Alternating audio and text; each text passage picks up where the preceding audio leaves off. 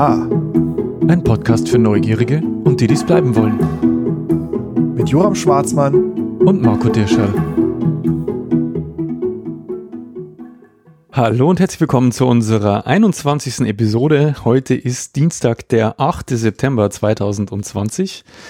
Äh, wer uns öfter hört, der kennt unser Konzept. Äh, wir beide sind sehr neugierig und da stellt einer von uns dem anderen am Ende jeder Episode eine Frage, die derjenige dann in der nächsten Folge beantworten darf. Und das machen wir immer abwechselnd. In der letzten Episode dürfte ich dir eine Frage beantworten. Weißt du noch, welche das war? Ja, ich wollte von dir wissen, wie funktionieren eigentlich U-Boote? Richtig. Und ähm, das war eine Folge mit Tiefgang. ähm, ja, ein richtiger Deep Dive. Genau, ein richtiger ja. Deep Dive. Ähm, wir haben auch, äh, also äh, eine Hörerin auf Twitter hat äh, uns Rückmeldung gegeben, die war auch ganz begeistert. Ähm, ich habe sie auch gefragt, ob das mit diesen Kapitelbildern funktioniert hat. Hat es.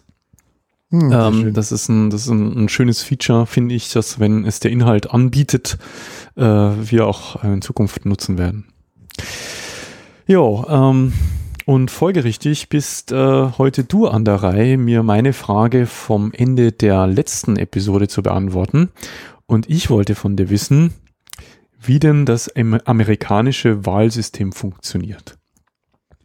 Ja, ähm, und das war, ich, ich war ja das letzte Mal so ein bisschen das ist das Gegenteil von angetan, abgeturnt, ein bisschen mich damit zu beschäftigen, ähm, wie das, äh, in, wie der aktuelle Präsident der USA zum Präsidenten gewählt wurde. Mhm. Ähm, aber es war dann doch ganz interessant. Es war dann ganz spannend, ähm, da reinzugucken über die Bewertung können wir dann zum Schluss zusammen so ein bisschen diskutieren, wie wir das, wie wir das denn eigentlich finden, wie das ist. Wir als Nicht-Juristen äh, finde ich es gut, dass wir dann am Ende vielleicht eine kleine Einschätzung abgeben, wie gut oder schlecht so ein Wahlsystem ist. Ähm, genau, ich möchte zum Einstieg aus aktuellem Anlass, weil ähm, wir in der Richtung eine Bewertung erhalten haben, ähm, betonen, dass wann immer ich, ich, ich versuche, das, äh, das oder die sogenannte Gender Gap mitzusprechen, wenn ihr das nicht hört und es klingt, sage ich nur die weibliche Form, dann könnt ihr sicher sein, dass Männer mit gemeint sind. Ähm, also wenn ich sowas sage wie Präsidentin, dann dürfen auch männliche Präsidenten angesprochen sein. Ähm, die dürfen sich mitgemeint fühlen. Das wollte ich nur zum Anfang sagen, ähm, weil es da wohl bei manchen Verwirrung gab, weil äh, ich ähm, beim als ich über die ISS gesprochen habe, das nicht so deutlich gemacht habe und das dann so klang, ich hab, als wären alle AstronautInnen immer weiblich. Ähm, ich ich habe noch einen Einwurf. Es gibt ja auch ähm, diese neutrale Form. Also ich habe versucht, äh, äh, mir das anzueignen, aber das, das ähm, ist nahezu unmöglich. Also wenn man sagt, statt HörerInnen äh, mit, mit Gender Gap halt irgendwie die Hörende, ja.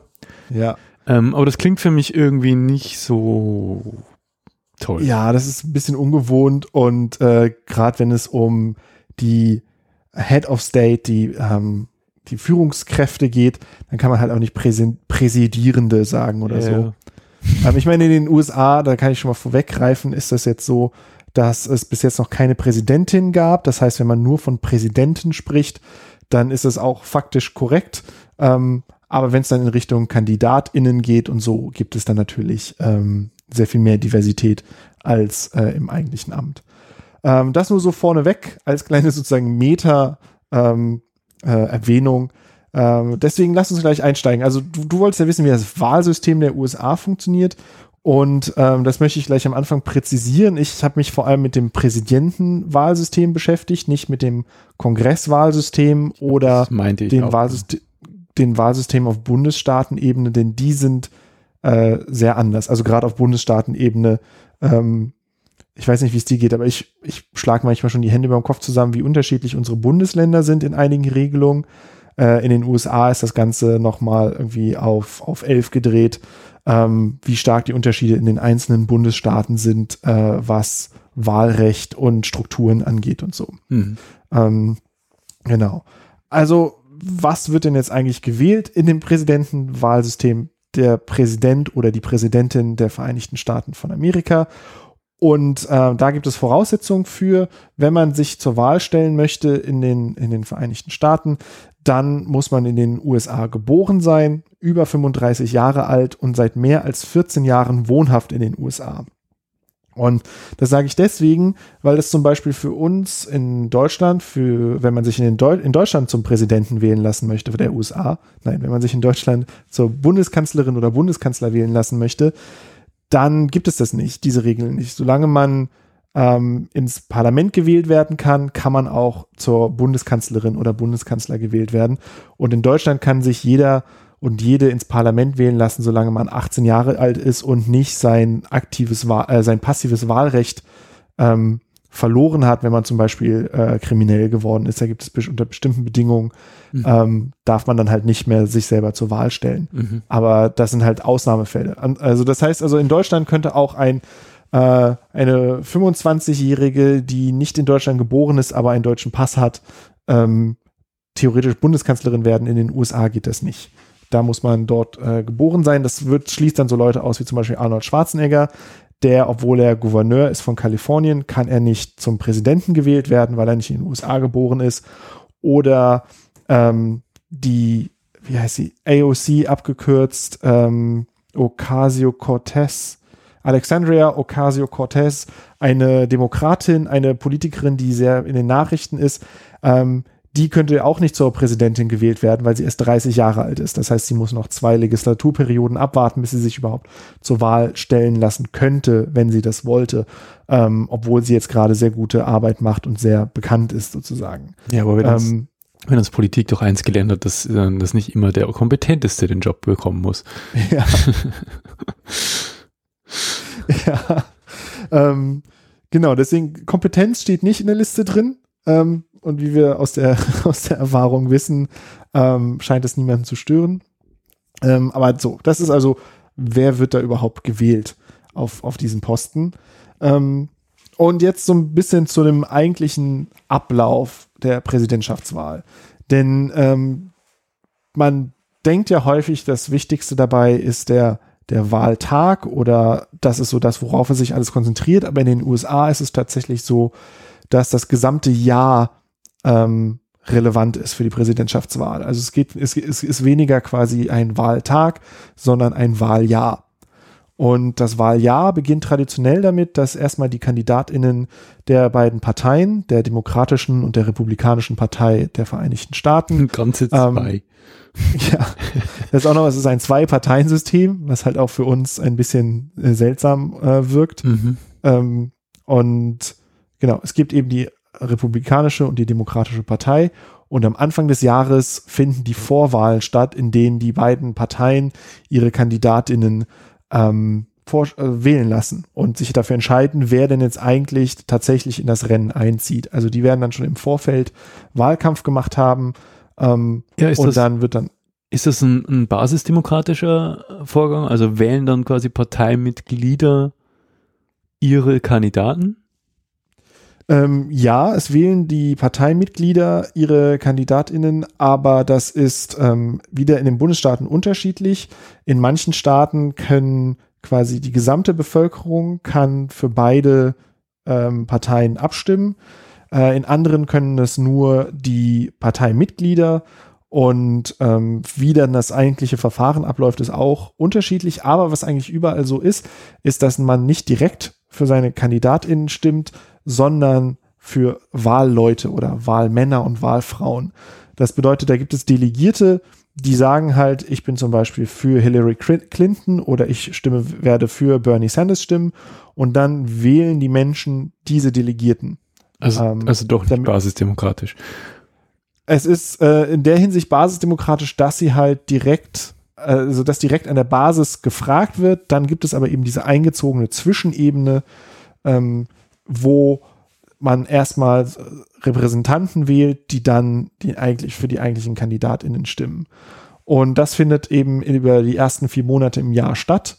Ähm, da hast du bestimmt auch schon vom Super Tuesday gehört. Mhm. Ich ähm, habe ich hab noch eine Zwischenfrage. Ja. Ich versuche das mit diesen Wahlmännern oder Mal Wahlfrauen äh, zu verstehen und Wahlleuten. Ähm, ist das, haben die dann unterschiedliche Stimmenanteile oder ist das einfach nur pro Kandidat ein Wahlmann oder ein oder diverse Wahlleute oder? es gibt sozusagen einen Pool, der wird vorher festgelegt und ich glaube, es ist auch schon in den Vorwahlen daran gekoppelt, wie groß die Bundesstaaten sind an die Bevölkerungszahl. Mhm. Ähm, das heißt also, ein äh, dicht besiedelter Staat bekommt mehr Wahlleute als ein dünn besiedelter Staat und ähm, dann geht es darum, eben mehr als die Hälfte der Wahlleute zu haben, die für einen Kandidaten stimmen. Ähm, und das funktioniert dann eben so, das ist, also das ist vor allem so dann später, das, das, das Prozedere ist ähnlich dann eben bei der eigentlichen Präsidentschaftswahl, aber auch in den Vorwahlen ist es schon so, dass die ähm, gewählt werden mit der Ansage, dass sie für einen bestimmten Kandidaten stimmen werden. Dann gibt es aber einen Prozess, wenn sie quasi in der ersten Runde von den, keine Ahnung, fünf oder zehn unterschiedlichen KandidatInnen niemand die absolute Mehrheit kriegt, dann geht es in Verhandlungsphasen. Und innerhalb dieser Verhandlungsphasen können dann Leute auch von ihrer sozusagen zuerst angekündigten Entscheidung abweichen. Das heißt, jemand, der gesagt hat, ich werde für Bernie Sanders stimmen, äh, kann dann, wenn das in der ersten Runde nicht geklappt hat, ähm, dann im Rahmen der Verhandlungen umschwenken und zum Beispiel für Hillary Clinton äh, mhm. stimmen. Aber und jetzt so auf den ersten Blick ähm, sieht das ja gar nicht so viel anders aus als jetzt bei uns, wo man ja Bundestagsabgeordnete ähm, wählt, die, ähm, die dann halt Mehrheiten, Mehrheiten und Koalitionen äh, bilden und Opposition und dann äh, einen, einen Kanzlerkandidaten äh, aufstellen, der ja meistens auch vorher bekannt ist. Ja. Also, also in der Hinsicht ist das gar nicht so ein großer Unterschied. Mhm. Ähm, der größte Unterschied, den ich sehe, ist darin, dass das nicht unbedingt proportional ist, mhm. ähm, wie sich diese Wahlleute zusammensetzen. Äh, in, das ist auch wieder vom Bundesstaat zu Bundesstaat unterschiedlich und unterschiedlich zwischen der Demokratischen Partei und der Republikanischen Partei. Die machen jeweils unterschiedliche Regeln in den verschiedenen Bundesstaaten. Ähm, bei den Republikanern ist es fast überall so, dass das Prinzip Winner takes it all gilt.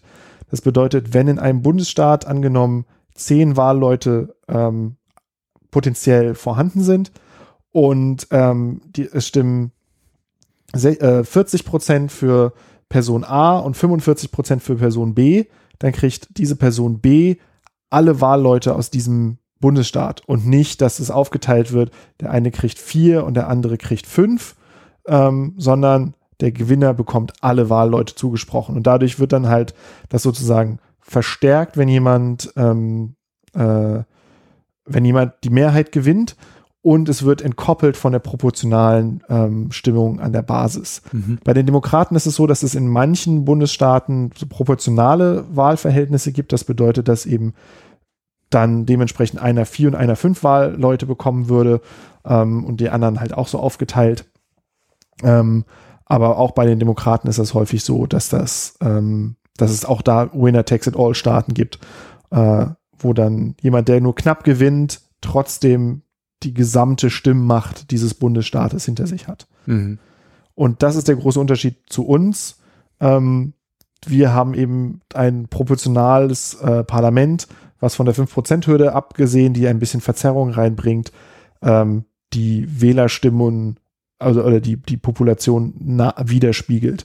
Ähm, wenn 30 Prozent der Leute für die CDU gestimmt haben, dann bekommen die 30 Prozent der Sitze. Hm. Und nicht, weil sie die stärkste Kraft sind, bekommen sie auf einmal alle Sitze. Hm. Oder sie bekommen alle Sitze aus Bayern oder so. Mhm. Ähm, und das ist halt der größte Unterschied dort. Äh, und diese Bundes, diese Vorwahlen, die sind eben nicht, nicht unwichtig, weil dort halt starker innerparteilicher Wahlkampf stattfindet und der beginnt traditionell äh, mit zwei Staaten im Nordwesten. Ich habe jetzt vergessen, welche beiden Staaten es sind, aber ziemlich kleine Staaten. Aber die setzen so ein bisschen den Ton für diese ganzen ersten vier Monate im Jahr. Ähm, und weil viele andere Staaten sich gedacht haben, warum setzen die denn jetzt den Ton? ist doch gemein, die sind doch so klein und unbedeutend. Äh, haben, gab es eben oder wurde der Super Tuesday ins Leben gerufen, wo viele Bundesstaaten gleichzeitig abstimmen lassen und dadurch quasi mehr Gewicht haben an diesem Tag und somit wollen sie die mediale Aufmerksamkeit von dem Start der Vorwahlen weglenken hin zu dem Super Tuesday, wo ähm, in vielen Staaten gleichzeitig gewählt wird, sowohl für die Demokraten als auch für die Republikaner. Ähm, und das ist sowas, was wir auch hier immer mal wieder mitbekommen, dass es mhm. eben diesen Super Tuesday gibt. Mhm. Wenn dann diese ganzen Wahlleute gewählt sind in den Vorwahlen, dann gibt es die National Convention der beiden Parteien. Das ist das, das entspricht unserem Bundesparteitag. Und ich glaube, man könnte es auch, da es ja ähm, Bundesstaaten sind, auch in den USA, könnte man das da wahrscheinlich auch mit Bundesparteitag übersetzen. Und dort kommen dann die ganzen Delegierten zusammen und die stimmen dann eben für diese KandidatInnen ab. Und wer mehr als die Hälfte der Delegiertenstimmen erhält, der gewinnt dann die Vorwahl.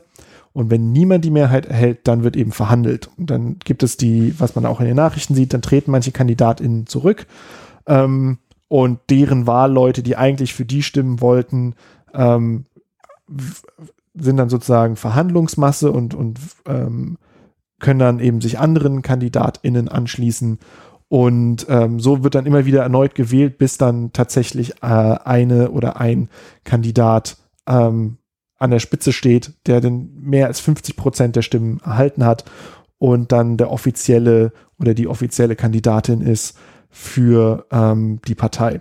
Ähm, und das Interessante an diesem Prozedere ist, dass an der Stelle auch äh, AußenseiterInnen wieder einsteigen können. Also Leute, die sozusagen in den Vorwahlen eigentlich prozentual weit abgeschlagen sind, können auf einmal durch Mobilisierung und geschicktes Verhandeln dort wieder zum Gespräch werden mhm. und potenziell wieder äh, das und potenziell aufgestellt werden. Ähm, weil dann auf einmal quasi, wenn, wenn der erste Wahlgang durch ist, dann sind sozusagen diese, die Bindung der Delegierten an ihr Votum ist aufgehoben und dann kann alles Mögliche verhandelt werden. Ähm, mhm. Mhm. Genau. Okay. Und dann beginnt quasi der eigentliche Präsidentschaftswahlkampf ähm, zwischen den gewählten KandidatInnen der beiden Parteien. Und das ist die Phase, in der wir jetzt gerade sind, in der Joe Biden, der Demokraten, äh, antritt gegen äh, Donald Trump von den Republikanern, ähm, der äh, amtierende aktuelle Präsident. Und ähm, dann ist eben Präsidentschaftswahlkampf mit allem, was dazugehört, mit Kampagnen, mit ähm, wo, äh, WählerInnen-Mobilisierung und Fernsehspots und all dem Kram. Ähm, und das Ganze geht dann bis November. Ähm, Im November, Anfang November ist traditionell der Wahltag. Das ist der erst der Dienstag nach dem ersten Montag im November. Das heißt, zwischen dem 2. und 8. November ist immer der Wahltag. Mhm. Ähm, und das hat äh, historische, wirtschaftliche und politische Gründe, warum das der Tag ist. Hast du da vielleicht schon mal was von gehört? Aus welchem Grund gerade zu so einem spezifischen Datum gewählt wird? Mm, nein, hat das irgendwas mit, mit, nee, keine Ahnung. Weil das ist ja auch wochentags, hat jetzt auch nichts mit irgendwie, wer am meisten Zeit hat zu, zu tun und keine Ahnung. Es hat mit wer am meisten Zeit hat zu tun, aber nicht mehr heute, sondern vor einigen hundert Jahren, als die Tradition aufkam. Ja. Ähm, November ist nämlich ein guter Zeitpunkt für Landwirte, ähm, weil sie dann fertig sind mit der Ernte und noch nicht damit beschäftigt sind, über die Winterzeit ähm, bestimmte Arbeiten auf dem Hof zu machen. Ah, mhm. und die und ähm, es ist noch möglich zu reisen. Also es ist noch bevor der richtige Wintereinbruch kommt, ähm, wo man auf einmal nicht mehr längere Strecken reisen kann.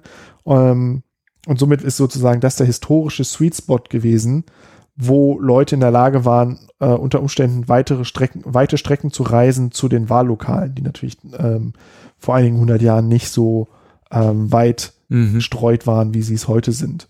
Ähm, außerdem äh, ist es ein Dienstag und nicht ein Sonntag, weil eben Sonntag religiöser Feiertag ist. Außerdem ist auch der 1. November traditionell ein religiöser Feiertag, ähm, der, ich glaube, Protestanten, aber da darfst du mich nicht festnageln, da mhm. kenne ich mich zu wenig aus. Aber das ist quasi ähm, ein, ein Feiertag und dann gab es auch wirtschaftliche Überlegungen, warum man nicht gleich den 1. November nimmt, denn das ist üblicherweise der Tag, wo ähm, UnternehmerInnen die Bücher machen äh, vom Vormonat und das heißt, sie sind erstens beschäftigt und zweitens waren PolitikerInnen besorgt, dass die Leute sich zu sehr von den Geschäftszahlen des Vormonats beeindrucken lassen, wenn sie quasi morgens den Kram ausrechnen, wie gut ihre Zahlen waren und nachmittags die Stimme abgeben.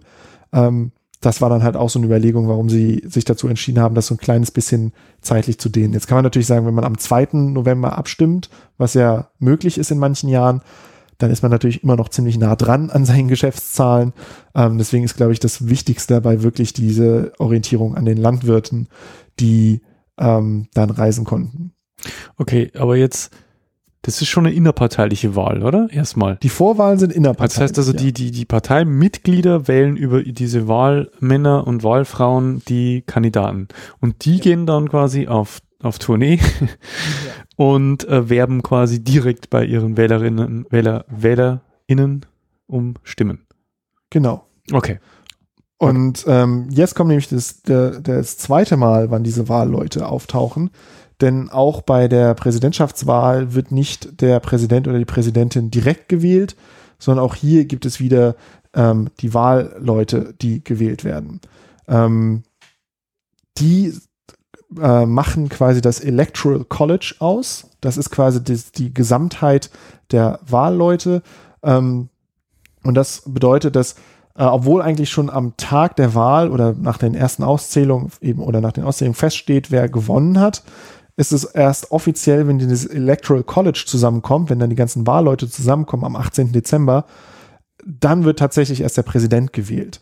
Ähm, also formell wird erst das Electoral College gewählt von der Bevölkerung und das Electoral College, die Wahlleute wählen dann den oder die Präsidentin am 18. Dezember. Und dann gibt es aber auch noch eine Tradition, die sagt, dass die Stimmen des Electoral College erst Anfang Januar ausgezählt werden vom Kongress der Vereinigten Staaten. Mhm. Ähm, und erst dann ist sozusagen offiziell der Präsident gewählt und am 20. Januar ist die äh, Inauguration, also der Amtsantritt des äh, gewählten Präsidenten oder der gewählten Präsidentin. Das heißt also, eigentlich gibt es eine starke formelle Entkopplung zwischen dem Wahltag und der tatsächlichen feststehenden Wahl. Und dazwischen können natürlich noch so Sachen alle passieren wie Neuauszählung und, und, und so weiter, ähm, bis dann eben tatsächlich der Präsident gewählt ist und, und im Amt ist. Ähm, und das ist so erstmal so der grobe zeitliche Ablauf übers Jahr hinweg. Und da gibt es jetzt natürlich eine ganze Reihe von Besonderheiten. Also das Jahr läuft eben so ab. Vorwahlen Anfang des Jahres, bis dann offiziell auf dem Bundesparteitag der oder die Kandidatin bekannt gegeben wird, dann Wahlkampf bis November, dann die Wahl der Wahlleute, die Wahlleute wählen den oder die Präsidentin, dann im Januar wird das alles ausgezählt und dann ist der Amtsantritt und dann ist quasi der ganze Prozess abgeschlossen und dann beginnt die Regierungsarbeit ähm, der neu gewählten Präsidenten. Mhm. Ähm, so, und das, so, so ein paar von der Besonderheiten bei diesem System ist, ähm, angefangen bei den Vorwahlen gibt es die sogenannten Caucuses oder ein, ein ich weiß gar nicht, ob es einen, deutschen Begriff für gibt. Caucus ist ein allgemeiner Begriff für die Vorwahl, aber in den USA gibt es da was Besonderes, dass in einigen Bundesstaaten, und ne, ich werde es jetzt irgendwann nicht mehr immer dazu sagen, dass es die Details fast immer unterschiedlich sind in den Bundesstaaten, ähm, dass dort die Leute sich zusammentun, die Parteimitglieder, ähm, und äh, sich in Turnhallen oder großen öffentlichen äh, Räumlichkeiten treffen und dann dort ähm, darüber abstimmen, dass sie sich bei bestimmten Schildern aufstellen. Also da steht dann zum Beispiel in einer Ecke der Turnhalle ähm, ein Schild, da steht Bernie Sanders und in einer anderen steht Hillary Clinton und dann steht dann noch jemand, wo ich jetzt nicht weiß, was wer noch äh, demokratischer Kandidat oder Kandidatin war. Aber jedenfalls dann verteilen sich die Leute und gruppieren sich dann um diese Bereiche und die Leute, die sich nicht entscheiden können, die gruppieren sich halt um ein Schild, da steht drauf unentschlossen.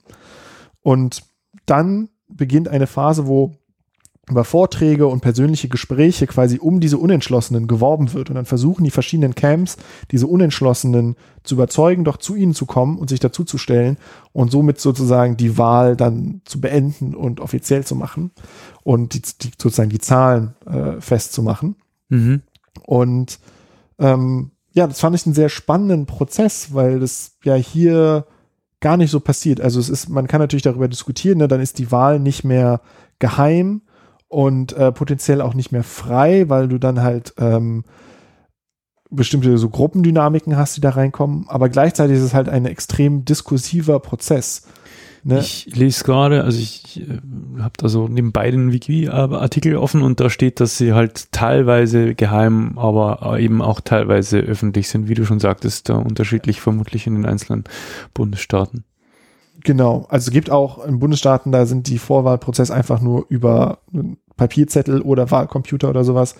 Aber ähm, es gibt eben auch noch dieses Format, das wirklich in, in das Gemeinschaftszentrum kommen oder in die Turnhalle der Schule kommen und dann dort ausdiskutieren, zu welchem Kandidaten man jetzt geht und darüber das dann festlegen. Hm. Finde ich ähm, ne, ne, einen spannenden Ansatz, ähm, bringt natürlich Probleme mit sich, dadurch, dass, ähm, dass es halt eine, eine relativ hohe Hürde der Teilnahme erzeugt. Ne? Also erstens einfach zeitlich.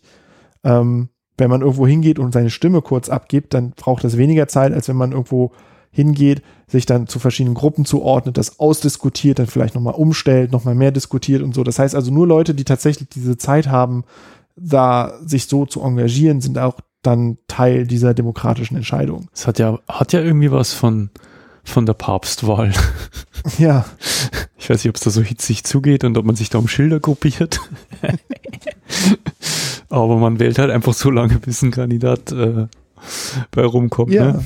Und man diskutiert rum mhm. und man hat überhaupt nicht dieses, dieses sehr strukturierte, so man geht da hin, man gibt seine Stimme ab, dann wird es ausgezählt und dann steht das Ergebnis fest, sondern es ist viel mehr Diskussion. Und ein anderes Problem ist natürlich, dass so soziale Interaktion ganz wichtig dabei ist. Und soziale Interaktion bringt halt auch immer so Probleme mit sich wie Diskriminierung oder, oder, oder sowas in der Art. Also wenn man sich nur vorstellt, was Leute erzählen aus, aus dem Berufsumfeld, wo, wenn Frauen irgendwas bei, äh, irgendwas sagen in einem Meeting, das dann ignoriert wird, ähm, oder in den, in den USA oder auch hier, wenn Leute mit anderer Hautfarbe oder so bestimmte Dinge äußern, dass es dann von anderen Leuten mit anderen Hautfarben anders ähm, aufgenommen wird oder ignoriert wird oder abgetan wird aus diesen Gründen. All das tritt dann halt hiermit zutage. Ne? Ähm, all das sind dann halt Aspekte, da kann ich mir vorstellen, dass es bestimmte Communities gibt, bestimmte Gemeinschaften, wo es vielleicht nicht so viel Spaß macht, sich mit denen da zu treffen, wenn man selber eine kontroversere Position hat, wenn man sich damit halt auch angreifbar macht. Mhm. Andersrum ist es halt eben wirklich so, dieses Ideal vom des Diskurs, wir tauschen so lange Argumente aus, bis wir Menschen davon überzeugen, sich für bestimmte Positionen zu entscheiden. Mhm. Also das war so die Vorwahl, so das, das spezielle Caucus, das sieht man nämlich dann eben auch manchmal so in Nachrichtenbildern oder so, wenn die sich dann eben Anfang des Jahres treffen und dann in diesen Turnhallen rumhängen. Ähm, das andere, was ich hier an den Besonderheiten ähm, betonen möchte, ist ähm, dieses eben dieses Electoral College, also die Wahlleute. Ähm, die stehen eben, diese Wahlleute stehen stellvertretend für ihre Präsidentschaftskandidatinnen und ähm, auch hier ist es so, dass eben abhängig von der Bevölkerungszahl der Bundesstaaten festgelegt wird, wie viele Wahlleute aus jedem Bundesstaat kommen. Ähm, und hier gilt aber wirklich fast überall äh, das Winner-Takes-it-all-Prinzip, weil wir jetzt halt weg sind davon, dass die Demokraten und Repu Republikaner ihr eigenes Süppchen kochen können. Ähm, gilt jetzt einfach für alle ähm, oder fast alle, wie gesagt, gibt immer weniger Ausnahmen, ähm, das Winner-Takes-it-all-Prinzip. Das heißt, wenn jemand mit knappem Vorsprung in einem Bundesstaat gewinnt, äh, gewinnt er oder sie alle Wahlleute aus diesem Bundesstaat. Mhm. Ähm, jetzt, jetzt, muss ich dadurch. Jetzt muss ich nochmal einhaken, ähm, weil ich was nicht verstanden habe. Also die, ähm, es heißt doch aber, wenn jetzt aus einem Bundesstaat ähm, zwei Kandidaten hervorgehen, ja, einer für die mhm. Republikaner und einer für die Demokraten, vereinen die dann ähm, nach diesem Winner takes it all Prinzip beide gleich viele Wahlmänner hinter sich? Nee, das ist eben das, der Unterschied zwischen den Vorwahlen und den Präsidentschaftswahlen. Das habe ich jetzt vielleicht nicht äh, gerade klar gemacht. Ähm, innerhalb der Partei laufen die beiden Prozesse quasi parallel. Mhm. Dann ist es eben ja aus, dann kommen aus Georgia X Wahlleute für die Kandidaten der Demokraten und Y Wahlleute für die äh, Kandidaten der Republikaner in den Vorwahlen und dann machen die das quasi innerhalb der Partei aus, wie das alles ausgerechnet wird. Dann bei der das Electoral College ist jetzt nur für die eigentliche Präsidentschaftswahl zuständig mhm. ähm, und äh, besteht aus 538 Delegierten. Das heißt, die Hälfte davon ist, glaube ich, 270 ist die Zahl, die sie immer erreichen wollen, um, um die Wahl zu gewinnen. Und ähm, die setzen sich eben äh, dann für alle gemeinsam zusammen aus diesen Wahlleuten aus den Bundesstaaten. Das heißt, wenn dann eben Demokrat gegen Republikaner antritt in einem Bundesstaat ähm, und der Republikaner gewinnt, bekommt der Republikaner alle Wahlleute aus diesem Bundesstaat für sein Konto gut geschrieben. Ähm, und so äh, kommen dann eben diese Wahlleute zusammen. Ähm, Und das Ganze, wie ich vorhin schon angedeutet habe, führt eben zu so einer Entkopplung von der Gesamtzustimmung, also dem Popular Vote, was dann halt auch oft diskutiert wird, so dass es dann zu einer Situation kommen kann, wo ähm, jemand die meisten Wahlleute vereinen kann, obwohl prozentual über das gesamte Land gesehen mehr Menschen für den anderen Kandidaten oder die andere Kandidatin gestimmt haben. Mhm. Ähm, eben weil, das ist zum Beispiel bei Trump so. Okay, aber eben weil, äh, okay, das habe ich verstanden, weil, weil eben ähm, es sein kann, dass, dass er plötzlich äh, sämtliche Wahlmänner hinter sich äh, vereint, äh, weil er halt als Abstimmungssieger aus einem Bundesstaat hervorging. Genau. Und Genau, und das kann, ja, ja, ich, verstehe. Also das heißt, das, deswegen genau. kann, also es, kann es eben unverhältnismäßig sein, äh, wenn, wenn man es auf die Gesamtzahl der Wahlmänner bezieht. Genau, wenn mhm. man halt als, äh, wenn man einige Staaten knapp gewinnt, bekommt man alle zugesprochen. Ähm, wenn jetzt aber sozusagen die Republikaner gewinnen immer knapp und die Demokraten gewinnen immer haushoch, wo sie gewonnen haben. Ja. Ähm, dann kann sich das dann eben ergeben, wenn man dann alle Zahlen zusammennimmt dass insgesamt mehr Menschen für die Demokraten gestimmt haben im, im, äh, im gesamten Land, aber jeweils so auf den verschiedenen Bundesstaaten aufgeteilt, dass die Republikaner oft genug einen kleinen Vorsprung hatten, dass sie halt insgesamt genug Wahlleute zusammengebracht haben. Okay. Mhm. Und das sind dann oft auch wirklich nur ähm, auch im, der, im Popular Vote nur Prozentpunkte an Unterschied zwischen denen. Ähm, ich glaube jetzt bei Trump waren das wenige hunderttausend, was halt zwar viel klingt, aber de, die USA sind halt ein großes Land. Das heißt also, ähm, es ist ein relativ kleiner Anteil, aber trotzdem insgesamt halt mehr Leute, die eigentlich nicht für Trump gestimmt haben. Trotzdem hat er die Wahl gewonnen. Und es gab es ein paar Mal vorher schon. Ich glaube, ähm, George Bush ähm, Jr., also der zweite, ist ähm, auch entgegen dem Popular Vote Präsident geworden. Da gab es ja eben auch diese Neuauszählung in Florida gegen Al Gore damals, ähm, wo dann eben auch am Ende feststand, dass mehr Menschen für Al Gore gestimmt haben, aber aufgrund des Electoral Colleges hat George Bush die Wahl gewonnen. Ähm, das bringt uns dann nämlich auch noch zu einem nächsten Aspekt, der da so ein bisschen mit reinspielt. Das sind nämlich diese Swing States. Mhm. Äh, in den Bundesstaaten kann man an einigen Orten einfach vorhersagen, mit großer Sicherheit, wer die Staaten holen will. Texas wird immer an die Republikaner gehen und Kalifornien wird immer an die Demokraten gehen. So wie in Deutschland wir wissen, dass ähm, auf absehbare Zeit in Bayern die Union die stärkste Kraft sein wird und äh, in Niedersachsen die SPD. Wobei mit der SPD weiß man jetzt so langsam nicht mehr, ne? Aber man konnte jedenfalls über in der Vergangenheit über einen langen Zeitraum gab es Bundesländer, da wusste man relativ sicher, wer wird dort die meisten Stimmen bekommen. Und an anderen Bundesländern wusste man das nicht und auch in den USA weiß man das in manchen Bundesstaaten nicht. Und Florida ist so ein Staat, der zum Beispiel zwischen den Jahren, also zwischen den verschiedenen Wahlgängen immer wieder unterschiedlich gewählt hat. Das heißt, da kann man schlecht vorhersagen, da kann man nicht sagen, ah, Florida ist ein republikanischer Staat oder ein demokratischer Staat, sondern Florida wechselt. Und Florida hat nun aber relativ viele Wahlleute, nämlich 29 Wahlleute, die aus Florida kommen. Ähm, das heißt also, es ist ein relativ großer Teil für dieses Electoral College, der dort entschieden wird, der aber immer wieder wechselt. Das heißt, dort lohnt es sich Wahlkampf zu machen. Die Republikaner müssen in Kalifornien nicht groß Wahlkampf machen, weil sie dort keinen Blumentopf gewinnen. Und die Demokraten müssen nicht groß Wahlkampf machen in Texas. Aber in Florida lohnt es sich für beide sehr viel Wahlkampf zu machen, um eben diese Swing States für sich zu entscheiden. Ähm, und so sind dann diese Swing States in der Wahlnacht immer so das Zünglein eben an der Waage. Also man, man weiß halt schon, so und so viele Bundesstaaten gehen an die Demokraten und so viele Bundesstaaten gehen an die Republikaner, bevor man die erste Stimme ausgezählt hat. Ähm, und dann gibt, geht es, liegt es eben an den Swing States, die oft auch klein sind, ähm, dass man davon genug für sich entscheiden muss, um dann die Wahl zu gewinnen.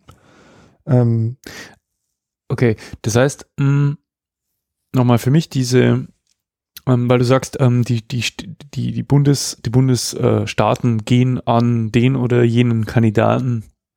Das heißt, er muss innerhalb eines Bundesstaates welche Mehrheit erreichen? Nur mehr als die, der jeweils andere Kandidat. Okay. Also keine Zweidrittelmehrheit oder sowas, sondern einfach mehr. Also 45 zu 40 zählt als Gewinn auch wenn quasi 45 Prozent weder eine, was ist das, qualifizierte Mehrheit noch eine absolute Mehrheit ist. Das heißt aber, das heißt aber doch, ähm, Also wenn, wenn du, wenn, ich, mache mal so, so, einen blöden Gedankenkonstrukt, weil ich versuche das zu verstehen. Wenn jetzt du quasi einen Bundesstaat halt äh, 45, ähm, 55 hast und es gewinnt quasi äh, Partei B äh, und im anderen hast du es genau umgekehrt, ähm, würdest du die quasi zusammenwerfen, ähm, wäre es ja unentschieden. Ja. Ja, und das ist aber nicht so. Also du hast ja, du hast ja quasi, du entscheidest Staaten, äh, Bundesstaatenweise sozusagen. Mhm. Genau. Mhm. Und das heißt dann, also wenn es zum Beispiel ähm, zwischen Kalifornien und Texas ist, weil das jetzt weil, Staaten sind, die ich auf der Karte erkenne. Ja, weil, weil in Deutschland ist es ja schon so, dass, dass im Prinzip alle Bundesländer, alle Stimmen aller Bundesländer ausgezählt und in einen Topf geworfen werden, ja. um, um das Parlament äh, zu bestimmen. Und genau. Das wäre ja quasi dann so, als würdest du ja, nur die Mehrheiten in den einzelnen Bundes, ja, und dann müsstest du nicht mal eine. Hm, hm, hm, ich so, als würdest du sagen, Bayern hat jetzt den größten Bevölkerungsanteil. Mhm. Und deswegen kriegt Bayern jetzt eben, ich weiß jetzt nicht, wie viel Prozent sagen wir, Bayern sind 15 Prozent der deutschen Bevölkerung leben in Bayern. Mhm. Das heißt, 15 Prozent der Parlamentssitze werden an bayerische Delegierte vergeben. Mhm, okay, jetzt. Und jetzt ja. gewinnt jemand in Bayern und der kriegt dann alle 15 Prozent der Sitze weil er die meisten Stimmen in Bayern hat. Okay. Und somit geht dann quasi Bayern zum Beispiel an die Union. Und mhm. in Niedersachsen sagt man jetzt, das ist jetzt das, keine Ahnung, zweitgrößte Bundesland, ich, hab, ich weiß es nicht, ähm, die kriegen 12 Prozent der Sitze. Mhm.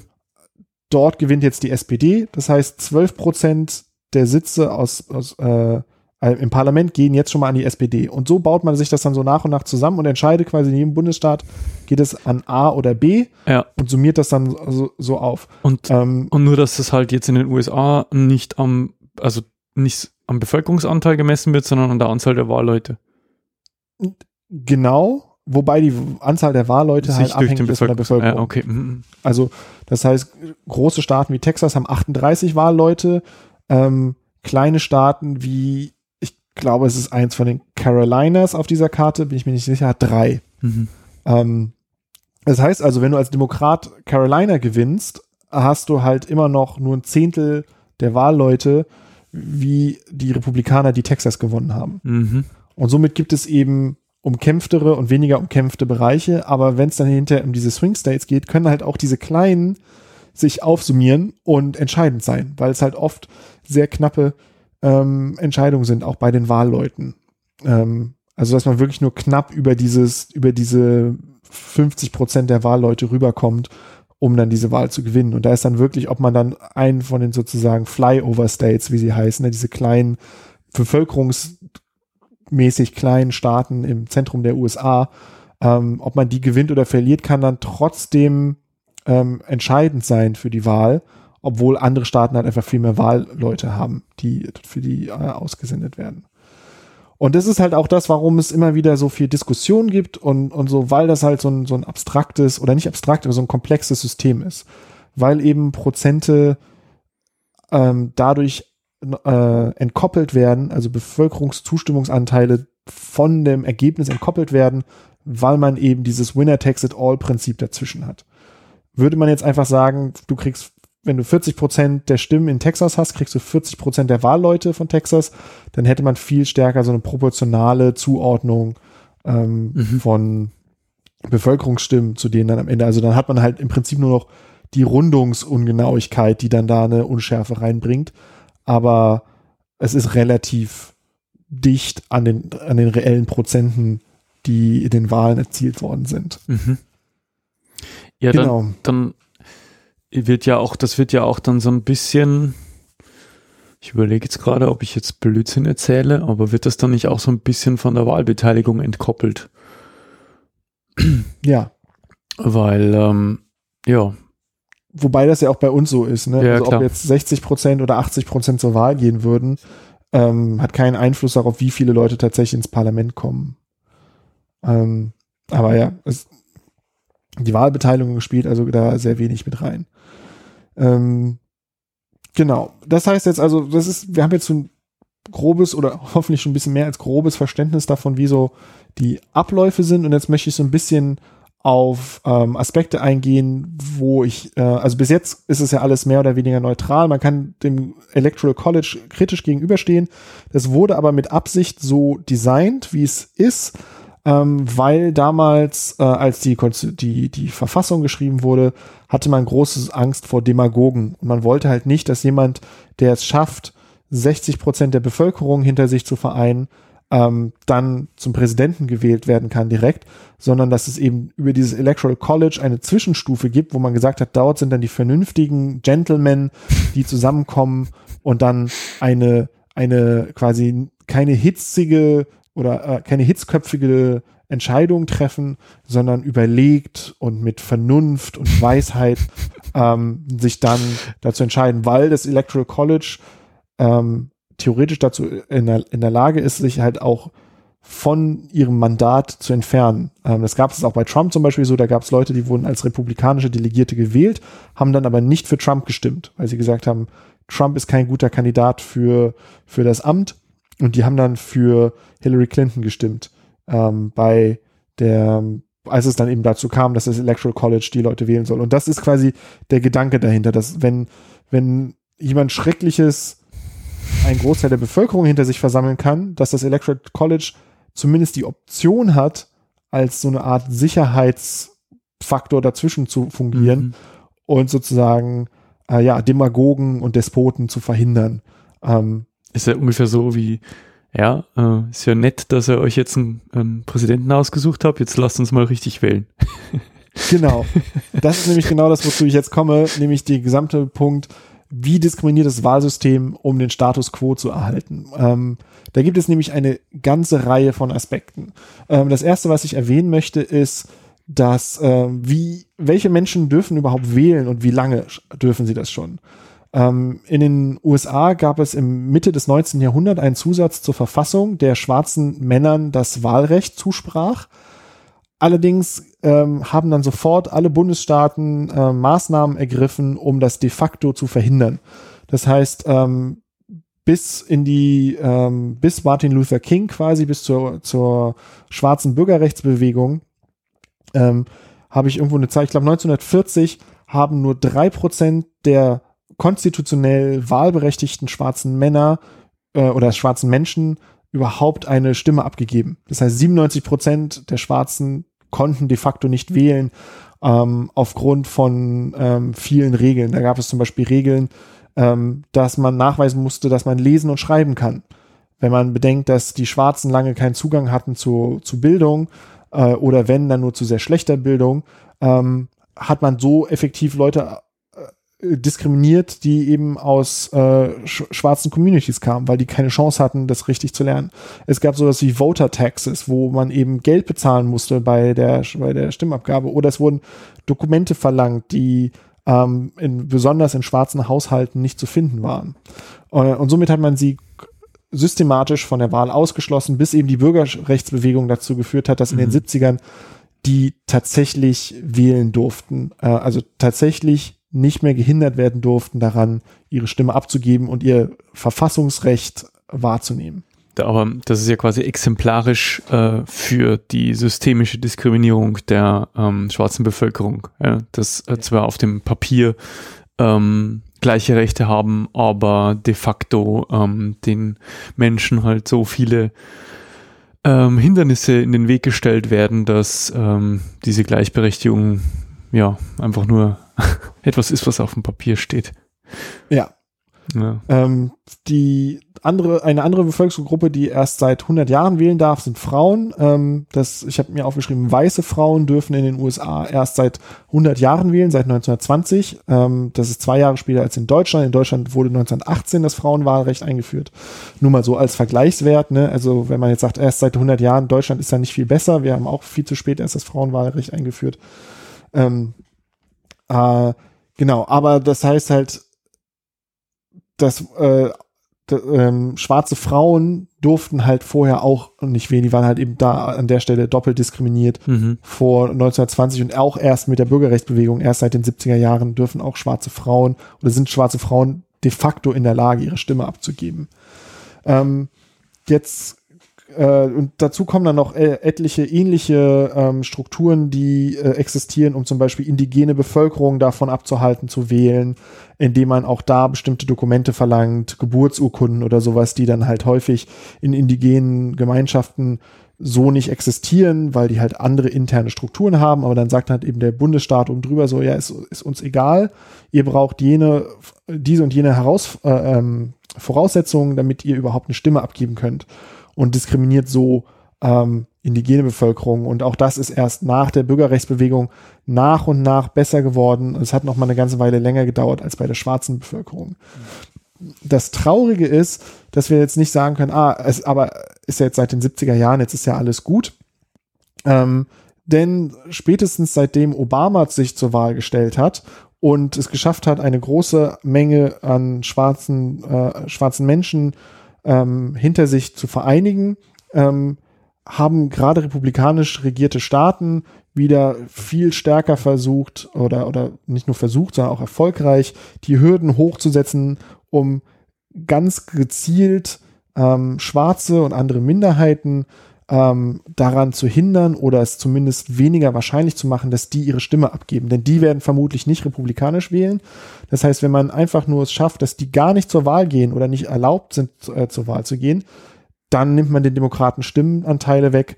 Ähm, und das machen die relativ erfolgreich. Also da gibt es dann eben auch wieder, man muss ähm, eine, ein valides äh, Identifikationsdokument haben, um zur Wahl zugelassen zu sein. Aber in den USA gibt es keinen Personalausweis wie bei uns. Das heißt, da sind dann sowas wie der Führerschein ein äh, Ausweisdokument. Aber ein Führerschein kostet Geld und äh, oder kann einem auch abgenommen werden. Das heißt also, Menschen aus schlechter gestellten sozioökonomischen Schichten sind weniger wahrscheinlich, dass die einen Führerschein haben. Das heißt, wenn sie kein Ausweisdokument haben, dürfen sie nicht wählen. Ähm, oder Geburtsurkunden ist, ist so ein Punkt, das immer, der immer wieder aufgebracht wird. Menschen, die, ähm, wie, wie, was heißt evicted auf Deutsch, die quasi äh, aus, ihren, aus ihren Mietwohnungen rausgeschmissen werden ähm, und dann obdachlos sind für eine Weile oder langfristig, die verlieren dann halt oft auch den Zugang zu den Dokumenten. Wenn du das Nötigste mitnehmen kannst, dann denkst du nicht unter, unter Umständen nicht daran, deine Geburtsurkunde mitzunehmen. Ähm, und somit verlieren die ihr Wahlrecht. Dann, ähm, wenn man äh, unter, unter gewissen Voraussetzungen kann man als, ähm, als Straftäter, wenn man straffällig geworden ist, das Wahlrecht verlieren.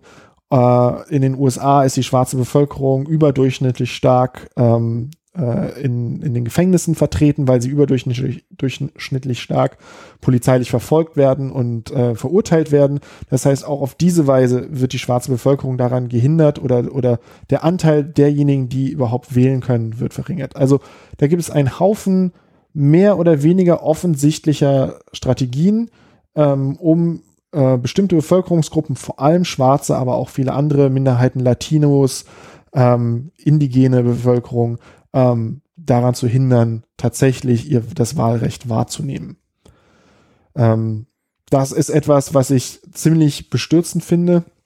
Wenn ich jetzt schon mal ein bisschen werten darf, und ich glaube, ist auch schon so ein bisschen durchgekommen, ähm, das ist sehr, sehr schlecht und ein sehr großer Nachteil von dem Wahlsystem, wie das ist. Und wie gesagt, das sind halt nicht Sachen, die aus Versehen passiert sind durch Unachtsamkeit beim Aufstellen der Regeln, sondern es sind Dinge, die aktiv verfolgt werden. Das sind Dinge, die aktiv umgesetzt werden. Das sind bewusste Entscheidungen, die, die da getroffen werden. Ähm, genau. Und das hilft halt dabei, so den Status quo zu erhalten. Und da gibt es eben noch einige andere Aspekte. Äh, das, was wir am Anfang schon gesagt haben, eben das Zwei-Parteien-System verhindert eben, dass neue Parteien äh, überhaupt eine Chance haben, mitzugestalten. Wenn du, um überhaupt Wahlleute zu bekommen, ähm, den gesamten Bundesstaat gewinnen muss, dann kannst du dir vorstellen, dass du, wenn es zwei große Parteien gibt, wenn jetzt eine dritte Partei kommt, die Grünen oder ähm, ja, also, also die Green Party ist so eine Partei in den USA, die da immer wieder das versucht, die haben einfach keine Chance, die meisten Stimmen zu erhalten in einem Bundesstaat und dementsprechend haben die einfach keine Vertretung bei den Wahlleuten. Ähm, und wie schon gesagt, das, das wurde mal absichtlich äh, etabliert, dieses Zwei-Parteien-System, um halt so eine, so eine Stabilität reinzubringen, aber gleichzeitig verhindert das eben auch, dass Leute, die sich nicht in Demokraten und Republikanern repräsentiert fühlen, die können nicht mit einer eigenen Partei antreten. Was in Deutschland ja möglich ist. Wir haben zwar die 5%, 5 die das schwerer macht, mhm. aber wir haben ja in den letzten Jahren gesehen, die AfD ist eine Partei, die gab es vor, ich weiß nicht, 10, 15 Jahren, gab es die definitiv noch nicht. Mhm. Und jetzt sind die in den Parlamenten vertreten. Die Grünen sind in den 80ern aufgekommen, gab es vorher nicht und haben es über die 5%-Hürde geschafft und dann nach und nach eben ähm, an ähm, Unterstützung gewonnen, so dass jetzt sogar diskutiert wird, dass es möglich ist, dass wir demnächst einen grünen Bundeskanzler oder Bundeskanzlerin haben können. Es ist zumindest denkbar. Ähm, das ist halt in den USA nicht denkbar, dass eine grüne Partei oder eine andere dritte Partei aufkommt und dann nach 20, 30 Jahren tatsächlich einen Präsidenten stellen könnte. Was irgendwie total absurd ist. Ja, also dass du dich halt nur, äh, weiß ich nicht, äh, Außenwahrnehmung so zwischen Pest und Cholera entscheiden kannst, ne? Ja. Wenn es dumm läuft. Ja. ähm, und das, da haben wir schon eine, eine, ziemliche Parteienvielfalt in Deutschland, da sind wir sehr verwöhnt. Ja, du kannst ja auch die Grauen Panther wählen. Ich meine, selbst wenn du, äh, wenn die wahrscheinlich nicht über die 5%-Hürde kommen werden, hast du ja immer noch die Möglichkeit, deinem Wählerwillen quasi entsprechend Ausdruck zu verleihen. Ähm, und in Amerika, wenn dir halt beide nicht zusagen, hast du nur das Recht, äh, nicht wählen zu gehen. Ja. Und dann hast du halt auch nichts irgendwie, also weiß nicht, was es bringt. Und dann könnte man natürlich auch sagen, naja, man kann ja in den Vorwahlen kann man einen progressiven Kandidaten oder Kandidatin wählen. So jemand wie Bernie Sanders zum Beispiel, ne, der sehr für die USA sehr weit links stand. Wahrscheinlich in Deutschland wäre er so ein gemäßigter Sozialdemokrat. In den USA ist er Linksextremist. ähm, ja. äh, dann könnte man den wählen. Allerdings gibt es gerade bei den Demokraten und ich glaube auch bei den Republikanern ähm, bei diesem, bei der Aufstellung der Wahlleute immer schon einen Pool an Wahlleuten, der halt in dieser Summe mit drin ist, der vom Establishment bestimmt wird, also von, von bestimmten Parteiführungskräften ähm, werden diese Wahlleute ausgewählt und die stimmen sozusagen für den Establishment-Kandidaten oder die Kandidatin. Das bedeutet, wenn man jetzt ein Newcomer ist und man möchte, ähm, man versucht eben dort zu gewinnen, dann muss man zuerst erstmal nur ein Äquivalent an Wahlleuten schaffen, die ohnehin sozusagen per Default sind. Es ist so, als, als startet quasi der, der Establishment-Kandidat oder die Kandidatin mit einem Bonus von 5% oder was. Äh, ich weiß nicht, wie viele Wahlleute das sind, aber eben ähm, ein paar. Aber es starten die quasi mit einem, mit einem 5% Bonus, während der progressive Kandidat mit 0% erstmal loslegt. Und das heißt, dementsprechend nicht nur mehr haben muss bei der Bevölkerungsabstimmung als der Establishment-Kandidat, sondern auch noch zusätzlich diese Establishment-Prozente äh, überwinden muss, was eben auch wiederum bedeutet, dass die Leute, die in die gewohnten Strukturen passen, auch immer wieder in diese Strukturen gewählt werden. Wo, wobei natürlich äh, äh, äh Newcomer im Falle von Bernie Sanders natürlich, also mit 79, äh, äh, ja, aber ich weiß, was du meinst, ja. Also ein, ein, er kommt von, von einem vermeintlich eher unbedeutenden Spektrum äh, politischen äh, am, am linken Rand, ja. ja. Aber der hat ja schon eine, eine sehr beachtliche politische Karriere hinter sich. Ähm, aber, aber ja, es ist, es ist, das ist ja gerade das Absurde, weil äh, solche Leute, die dann plötzlich irgendwie so progressive Ansichten ähm, vertreten, dann ähm, einfach so vollkommene Außenseiter sind, ja. Und wenn die dann irgendwo in irgendeinem Wahlkreis oder in irgendeinem Bundesstaat dann mal ähm, zu den Sieg erringen können, dann ist es ja gleich mal ähm, ein absoluter, ähm, wie sagt man denn, eine absolute, eine absolute, äh, ein, ein, herausragende, ein herausragendes Ereignis, ja, wenn, ja. wenn das passiert, ja.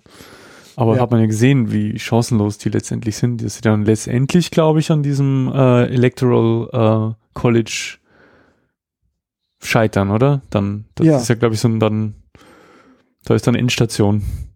Oder genau. ist Bernie Sanders halt damals schon vorher gescheitert? Ich bin mir nicht sicher, ob er sich vorher aus dem Rennen zurückgezogen hat, als er, ich glaube, als er einige Vorwahlen verloren hat mhm. ähm, oder zumindest halt nicht genug gewonnen hat, dass der Abstand zu groß war, ist er dann hat er sich zurückgezogen, um sozusagen andere Kandidaten zu stärken. Ähm, ich glaube, wenn ich mich richtig erinnere, aber da, da könnte ich falsch. Mhm, okay. Mhm. Aber das ist dann halt so ein typisches Verfahren, dass dann in den Vorwahlen die Leute, die halt schlecht abschneiden, ähm, dann sagen, okay, ich nach wenn die Hälfte der Vorwahlen rum sind, sagen die, okay, ich habe jetzt keine Chance mehr, ich bin raus äh, und dann geben sie vielleicht noch eine Wahlempfehlung für ihre Anhänger in den Staaten, die noch nicht abgestimmt haben und sagen, wählt nicht mich, wählt vielleicht jemand anderes, der oder die noch eine Chance hat, dieses Rennen für sich zu entscheiden. Mhm. Ähm, Ein weiter Diskrimi Diskriminierungsfaktor ist halt, dass die Wahlen an einem Dienstag stattfinden. Ähm, das war mal total gut für ähm, die landwirtschaftliche Bevölkerung. Heutzutage ähm, diskriminiert das halt vor allem die arbeitende Bevölkerung, weil ähm, die sich freinehmen müssen vom Job, um dahin zu gehen. Das ist in manchen Bundesstaaten ist der Wahltag ein offizieller Feiertag. Das bedeutet, die, das ist wie ein Sonntag. Das heißt, die Leute müssen nicht arbeiten, sie können wählen gehen. In anderen Bundesstaaten gibt es Verpflichtungen an die ArbeitgeberInnen, äh, bezahlten Urlaub zu geben. Das heißt, Leute können sich freinehmen. Ähm, ich glaube, das waren bis zu zwei Stunden, können sie sich freinehmen, sollte ihre normale Arbeitszeit nicht gestatten, rechtzeitig zur Wahl gehen zu können. Und dafür kriegen sie quasi Sonderurlaub. Ähm, es gibt aber auch Bundesstaaten, die keinerlei Regeln in der Richtung haben. Ähm, da bedeutet es halt, wenn du es dir leisten kannst, nicht zur Arbeit zu gehen, dann kannst du wählen. Wenn du aber, um dein, deine Miete zu bezahlen, du jeden Tag deine volle Schicht machen musst, mhm. kannst du nicht zur Wahl gehen, weil du dann eben sonst deinen Job verlieren würdest. Ähm, das heißt, das diskriminiert auch wiederum die niedrig verdienende arbeitende Bevölkerung. Und auch das ist ähm, Absicht, denn es gab reichlich Bestreben, das zu ändern, denn nur weil es historisch so gewachsen ist, muss man das ja nicht für immer so machen.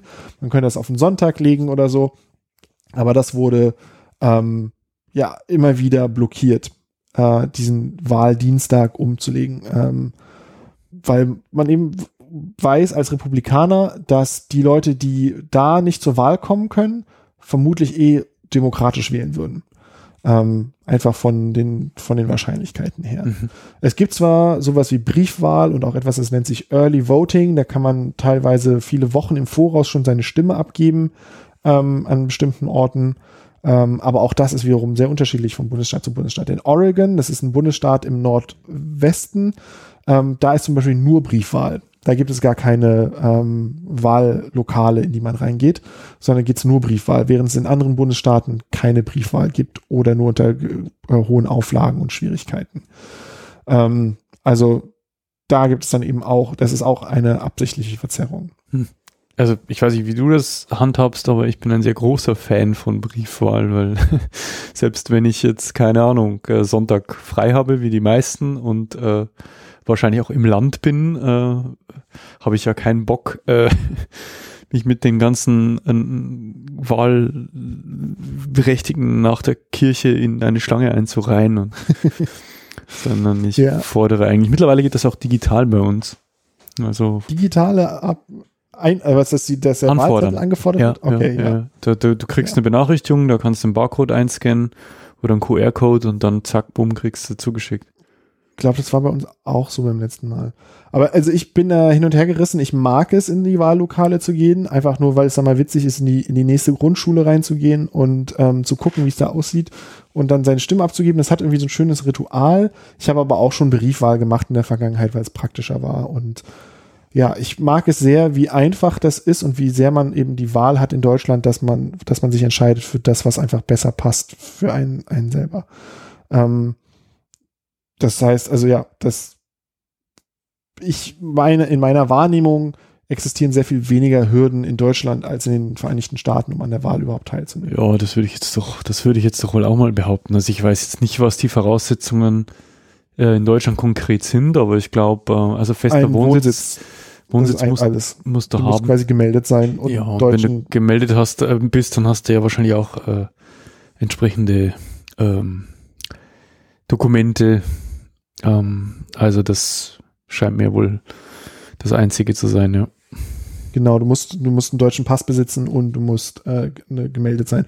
Und selbst wenn du wohnungslos bist, kannst du einen Antrag darauf stellen, auch wählen zu dürfen. Ich weiß nicht, was dann da die Voraussetzungen sind, aber wenn du keinen festen gemeldeten Wohnsitz hast, kannst du trotzdem ähm, bis zu 21 Tage vor der Wahl einen Antrag stellen und dann ähm, aber du sagtest gerade schon quasi digital und ich bin da so ein bisschen zusammengezuckt, weil ich äh, großer Fan des analogen Wählens bin in Deutschland. In den USA sind Wahlcomputer ähm, sehr weit verbreitet. Es sind eigentlich der Standard. Okay. Ähm, das wusste die ich. Wahlcomputer sind auch wiederum ähm, sehr unterschiedlich in den verschiedenen Bundesstaaten. Manche machen noch ähm, drucken eine Kopie des Wahl des Abstimmungsergebnisses aus, das man mitnehmen kann als Bestätigung. Ähm, manche ähm, Wahlcomputer gibt, da drückt man auf einem Display auf, auf den Kandidat, den man wählen möchte, und der Computer stanzt dann eine Lochkarte aus, die dann automatisiert ausgezählt werden kann. Ähm, und einen Haufen Sachen dazwischen. Ich glaube, es gibt noch keine rein elektronische Übermittlung und Sammlung aller Daten, aber da könnte ich auch falsch liegen. Aber es gibt eben Wahlcomputer. Und äh, Wahlcomputer erschweren per Design die öffentliche Nachverfolgbarkeit der Wahl. Man kann sich eben in Deutschland nach der Wahl kann jede und jeder sich hinstellen ins Wahllokal und zusehen, wie die Zettel ausgezählt werden. Ähm, das ist ein wichtiges demokratisches Recht und Prinzip, dass man halt, dass jede Bürgerin in, be, dazu berechtigt ist, die Wahl selber zu überwachen. Das geht natürlich nicht mit dem Wahlcomputer. Wie will man überwachen, dass in dem elektronisch gespeicherten Verzeichnis die richtigen Zahlen gespeichert worden sind, als sie eingegeben worden sind?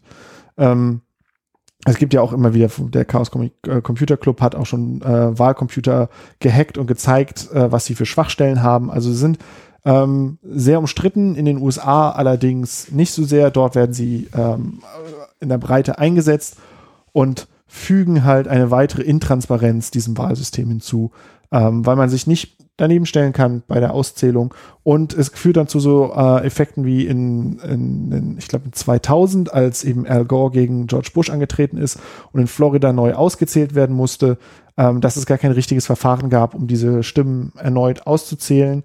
Da gab es ähm, Säcke von Stimmzetteln, die in nicht abgeschlossenen Räumen gelagert worden sind, äh, wo dann nicht nachgewiesen werden konnte, dass niemand Zugang hatte zu den Säcken, um da Zettel rauszunehmen oder hinzuzufügen. Ähm, lauter so eine Dinge. Ähm, also es ist nicht mehr so, dass es bei denen jetzt reibungslos und alles toll funktioniert und sie sich viel Zeit und Energie sparen. Im Gegenteil, es gibt immer wieder große Kontroversen um Neuauszählung, weil eben diese Systeme anfällig sind und ähm, nicht besonders transparent. Der nächste Faktor, ähm, den man nicht unerwähnt lassen kann, ist Geld. Äh, möchtest du mal so eine Schätzung abgeben, wie viel Geld 2016 der Wahlkampf, also insgesamt alle KandidatInnen zusammengerechnet, wie viel ähm, Geld dort ausgegeben wurde für den Wahlkampf? Also ich habe ähm, vorhin vorhin eine eine Zahl gelesen, äh, als ich die die Vita von Bernie Sanders überflogen habe, um sein Geburtsdatum rauszufinden. Ähm, er alleine und er, ich weiß, dass er nicht zu den potentesten Kandidaten gilt, was seine Finanzausstattung betrifft. Da hatte 2020 äh, ähm, 10 Millionen Dollar ähm, an Spenden eingesammelt. Vier Jahre zuvor, bla bla bla, weiß ich jetzt nicht. Ja. Aber sagen wir mal 10 Millionen und er ist nicht, also alle Kandidaten, also ich würde, also ich würde schätzen, dass wir da schon irgendwie so im, im, im, im, im dreistelligen Millionenbereich sind. Da ist locker nochmal ein Faktor 10 drauf. Das sind 2,7 Milliarden Dollar gewesen, die 2016 für den Wahlkampf ausgegeben worden sind. Wow. Im Vergleich zur Bundestagswahl im gleichen Zeitraum wurden 65 Millionen ausgegeben. Ähm, das entspricht äh, in Deutschland pro Kopf ungefähr 80 Cent und in den USA in der Größenordnung von 10 Dollar pro Kopf, ähm, die dort ausgegeben worden sind. Ähm, das bedeutet, man muss es sich leisten können, um Präsidentschaftskandidat zu werden oder Kandidatin. Ähm, es gibt zwar historisch Präsidenten, die nicht besonders vermögend waren äh, und es trotzdem geschafft haben, aber das waren immer Ausnahmefälle. Ähm, George Washington, ich weiß nicht, ob es der erste oder einer der ersten Präsidenten ist, ich kenne mich da in der Geschichte nicht so gut aus, ähm, der gehörte damals zu den reichsten Menschen der USA, als er Präsident wurde. Ähm, also es ging von Anfang an, war das Amt äh, ein Amt für die Reichsten der Reichen in den Vereinigten Staaten. Ähm, Bill Clinton ist ein Präsident der jüngeren Vergangenheit, der nicht als Multimillionär ins Rennen gestartet ist. Ähm, er war damals Gouverneur von einem Bundesstaat und seine Frau Hillary hat als Anwältin mehr verdient als er als Gouverneur von diesem Bundesstaat. Und das heißt, die sind nicht mit einem riesigen Vermögen da reingestartet ähm, und haben trotzdem gewonnen. Aber seitdem ähm, die alle anderen Kandidaten waren Millionäre, äh, mindestens, wenn nicht sogar Multimillionäre oder ähm, schon äh, in Richtung, ja, ich weiß nicht, ob Milliardär, aber auf jeden Fall Millionäre. Äh, woher bekommen die denn ihr Geld? Nicht alle Staaten ja, also nicht alle geben ja ihr eigenes Geld aus, sondern ähm, sie finanzieren sich über Spenden. Es gibt zwar Möglichkeiten, äh, öffentliche Mittel zu bekommen, so ähnlich wie es eben in Deutschland ist. Ne? Da kriegen die Parteien, sind, ist klar geregelt, wie die Parteien finanziert werden können. Das gibt es zwar in den Vereinigten Staaten, wird aber fast nicht genutzt, weil es einerseits Auflagen gibt, wie viel Geld man bekommen kann und ähm, ja, es halt komplizierter ist und einfacher ist es, das Geld von privat einzuwerben. Und eigentlich gibt es eine Obergrenze von persönlichen Spenden, ähm, die ist bei, ich weiß nicht, wenigen tausend Dollar. Ähm, also wenn jetzt so ein Unternehmen jemanden unterstützen möchte, ist theoretisch es nur möglich, wie keine Ahnung, 3000 Dollar zu geben oder so pro Person. Aber es gibt Super Packs. Ähm, ich weiß gar nicht genau, wofür das äh, PAC steht, PAC. Ähm, das sind so Organisationen zur Wahlkampffinanzierung. Und seit 2010 können die unbegrenzt viel Geld von Pri Privatpersonen an die Kandidaten channeln. Das heißt also, das Geld fließt über verschiedene Wege in diese Superpacks und die Superpacks können das in großen Haufen an die Kandidaten weitergeben. Political Action Committee. Ah ja. Und da kannst du dir dann vorstellen, ne, wie einfach das ist für ein Unternehmen, da große Summen an bestimmte Kandidaten fließen zu lassen, für die dann bestimmte Gegenleistungen später erwartet werden. Ähm, natürlich ist es schwierig nachzuweisen, dass es so eine direkte Absprache und, und sozusagen so eine klare ähm, Korruption an der Stelle gibt, aber man kann sich schwer vorstellen, dass ein Präsident unabhängig ist von den größten Unternehmen in der Wirtschaft, wenn die ähm, viele Millionen in das, in das Superpark reingesteckt haben, zu, damit derjenige die Wahl gewinnen kann. Der wird dann einfach inhärent ein Interesse haben, das auf irgendeine Weise sozusagen zurückzuzahlen und sei es nur durch quasi freundlich gesinnte Gesetzesgebung. Und bei Trump muss man sich da keine Vorstellung machen, ob das jetzt irgendwie vielleicht und möglicherweise irgendwelche Vorzugsbehandlung gibt. Der ist ja jeden Tag, macht er einfach, was er will und ähm, zerstört und, und fördert Wirtschaft und, und Kollegen, wie er mag und, ähm, und, und ähm, bringt das Geld aus öffentlichen Töpfen in die Hände, in die Taschen von, von Privatleuten. Und das macht er bestimmt nicht, weil er so nett ist zu denen, weil das so gute Freunde sind, sondern weil die ihn ordentlich bezahlt haben. Um. Ähm. Allerdings hat Donald Trump auch viele seiner Wahlkampfkosten aus eigener Tasche von Anfang an bezahlt, was wirklich nicht viele Kandidaten machen. Ähm, was, was hier steht, finde ich jetzt auch interessant, äh, weil ich eben gerade nachgeschlagen habe, was die Abkürzung bedeutet. Hier steht, dass es schon Limitierungen gibt, dass die eigentlich äh, diese Packs nur 5000 Dollar pro Kandidat und Wahl ähm, spenden dürfen, wobei Vorwahlen und die eigentlichen Wahlen getrennt zählen. Und 15.000 Euro pro Jahr an eine Partei, 5.000 Euro pro Jahr an ein anderes Pack. Also an ein anderes Pack. ähm, aber, und das scheint dann wohl der Knackpunkt zu sein, sie haben um, sie können unbegrenzt Geldmittel einsetzen, um eigene Anzeigen zu schalten oder auf sonstigen Weg Werbung für ihren Kandidaten zu betreiben. Also die ja. machen quasi selber Wahlkampf für ihren Kandidaten, um diese Spendenlimit da irgendwie zu umgehen. Aha. Und ja, an den Summen, die da eben umgesetzt wird, sieht man halt, wie viel das dann auch stattfindet. Und es gibt dann natürlich auch ganz viel ähm, Schmierkampagnen und ähm, jetzt mit äh, über Social Media ganz viel eben gezielte Kampagnen zur Beeinflussung von, von WählerInnen.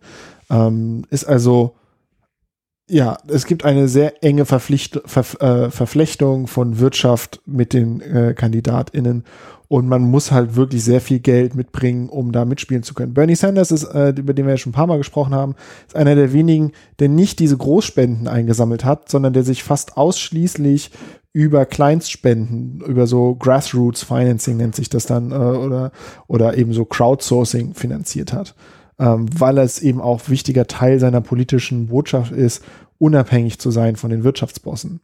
Ähm, und er hat eben sehr, sehr viel Geld auf diese Weise äh, sich, sich besorgt oder, oder bekommen. Ähm, hat dann am Ende eben trotzdem nicht gereicht. Also es gibt Möglichkeiten um diesen Prozess herum, aber wenn man sich die Zahlen anguckt der letzten Jahre, dann muss man eben, äh, dann muss man wirklich viele, viele Millionen einsetzen können, in der Lage sein, einzuwerben um überhaupt eine Chance zu haben, mit den Kampagnen der anderen mitzuhalten und dann eben auch gewählt zu werden. ähm, also ja, es ist, ist das politische Spiel ist ein Spiel der Superreichen in, in den, in den meisten Fällen in den Vereinigten Staaten. Äh, über das fehlende Einwohnermeldeämter haben wir schon so ein bisschen gesprochen. Da möchte ich nur noch ein Stichwort nennen. Ähm, das ist das Voter Suppression. Das ist etwas, was immer wieder äh, aufkommt. Das ist eben genau das gezielte äh, Entfernen der des Wahlrechtes für bestimmte Bevölkerungsgruppen, äh, um eben besonders durch Republikaner, um demokratische Kandidaten zu schwächen. Äh, da gibt es jetzt gerade jetzt gerade in den Nachrichten und auch auf Twitter, wenn man sich umhört, ähm, sieht man äh, gerade so eine Welle von Voter Suppression, die in den USA gerade losgeht, wo teilweise in bestimmten ähm, Gebieten mehrere zehntausend Leute auf, über Nacht ihr Wahlrecht verlieren ähm, und die das dann quasi sich wieder zurückklagen müssen, wenn sie das überhaupt mitbekommen. Ähm, und das gibt dann eben Fälle, dass die zum Beispiel bestimmte Dokumente vergleichen, die Geburtsurkunde und irgendwelche anderen Dokumente und dann darauf achten, dass wirklich selbst kleinste Tippfehler oder Leerzeichen oder sowas wenn das da Dis Diskrepanzen gibt, dann sagen die, diese Dokumente stimmen nicht überein, du hast kein Wahlrecht. Ähm, und das findet halt jetzt gerade im großen Stil statt. Äh, da gibt es viele Civil Rights Organisationen, die das eben bekämpfen. Aber das Ganze summiert sich eben unter dem Begriff der Voter Suppression. Das ähm, erinnert mich an, an diverse, also ich meine, ich gucke ja gern so so ähm, Gangsterfilme aus äh, dem Mafia-Milieu, da sowas wie ähm, ja so Scorsese, äh, mhm. ne?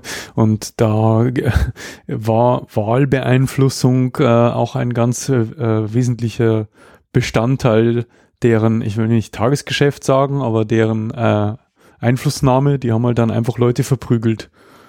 ja, ja. Kandidaten ins Krankenhaus geschickt oder haben äh, Schlägertrupps vor, vor den Wahllokalen aufgestellt. Ja, also da war es halt noch ganz grob, ja, da war es vielleicht nicht, nicht ganz so nee, das, macht, das, passiert jetzt auch. Also es werden oft ähm, dann gezielt Polizeifahrzeuge vor den Wahllokalen in schwarzen ähm, Wohngebieten ge äh, geparkt, weil man eben weiß, dass die schwarze Bevölkerung aus gutem Grund sich lieber von der Polizei fernhält, ähm, weil es halt meistens zu deren Nachteil ausgeht, äh, unabhängig davon, ob sie was gemacht haben oder nicht. Und selbst durch solche eher subtilen Maßnahmen, wo man sagen kann, so eigentlich sollte man sich doch nicht davon hindern lassen können, wenn man ein unbescholtener Bürger oder Bürgerin ist, äh, ins Wahllokal zu gehen, nur weil davor ein Polizeiwagen steht, ist es halt de facto in den Vereinigten Staaten so, dass äh, die reine Präsenz der Polizei Lebensgefahr für die schwarze Bevölkerung bedeutet. Ähm, das sehen wir jetzt ja auch in den Black Lives Matter Protesten und den schrecklichen Videos, die immer wieder aufkommen, wo ähm, schwarze Menschen äh, in den Rücken geschossen werden oder anderweitig schwer verletzt oder getötet werden und im, Hinter im Nachhinein immer rauskommt, dass da einfach nichts war. Das war dann ein, ein Verkehrsstopp oder das war irgendeine andere Situation, die von der Polizei eskaliert wurde und zum Tod der schwarzen Menschen geführt hat. Und das wird dann eben genau dieser Polizeirassismus wird dann eben auch gezielt eingesetzt, um ähm, die Wahrscheinlichkeit zu verringern, dass schwarze Menschen zur Wahl gehen, indem man eben ähm, Polizeifahrzeuge, also quasi staatliche Schlägertrupps, wenn man zynisch ist, ähm, vor die Wahllokale stellt, damit ja keine Leute reingehen. Ähm, ja. Der letzte Punkt hier in meiner Liste der äh, Einflussnahme und Diskriminierung ist das Gerrymandering. Davon hast du bestimmt auch schon gehört. Nein.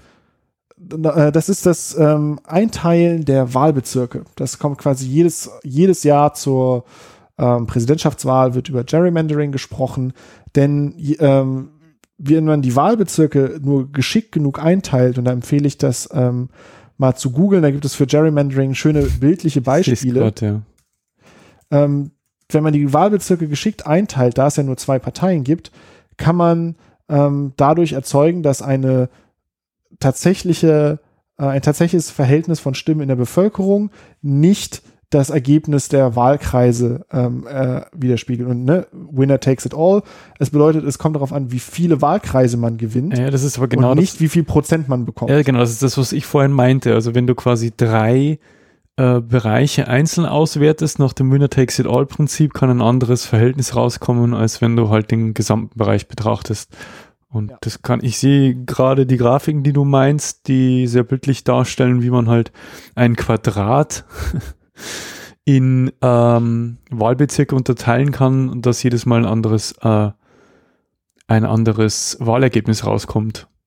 Ja. Bei der gleichen Anzahl von Stimmen. Also das ist schon, ähm, das ist schon krass. Und das geht so weit, dass in den, da gibt es immer wieder Extremfälle in den Vereinigten Staaten, dass dann die eine Straßenseite in den einen Wahlbezirk zählt und die andere Straßenseite einer Straße in den anderen Wahlbezirk zählt oder dass auf einmal ähm, so man würde sich ja vorstellen, so die Wahlbezirke, die sind ungefähr rechteckig oder ungefähr rund oder hexagonal oder so, ne? Wenn man sich so Geometrie mhm. vorstellt, wenn man jetzt einfach nur so grob einteilen würde und dann verzerrt man die vielleicht so ein kleines bisschen, um die ungefähr gleichmäßig zu füllen.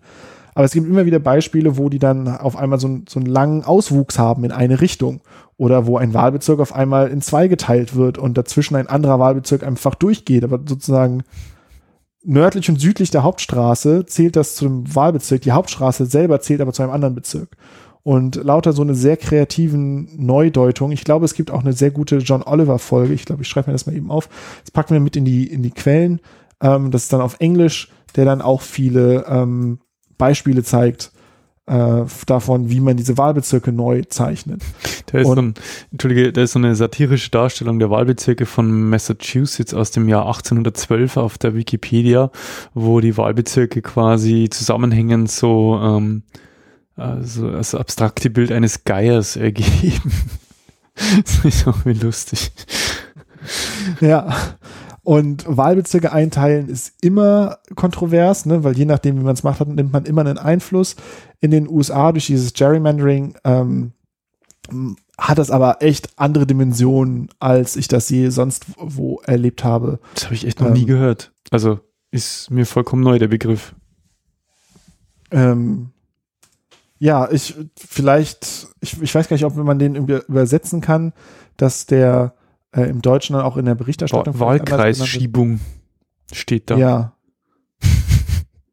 Das ist ja. etwas, was es bei uns nicht, nicht gibt, einfach. Ja.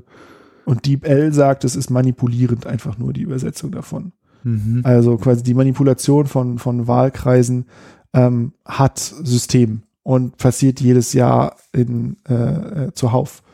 Das ist also keine, keine große Ausnahme oder so, sondern ähm, ja, das ist einfach sozusagen Standardpraxis.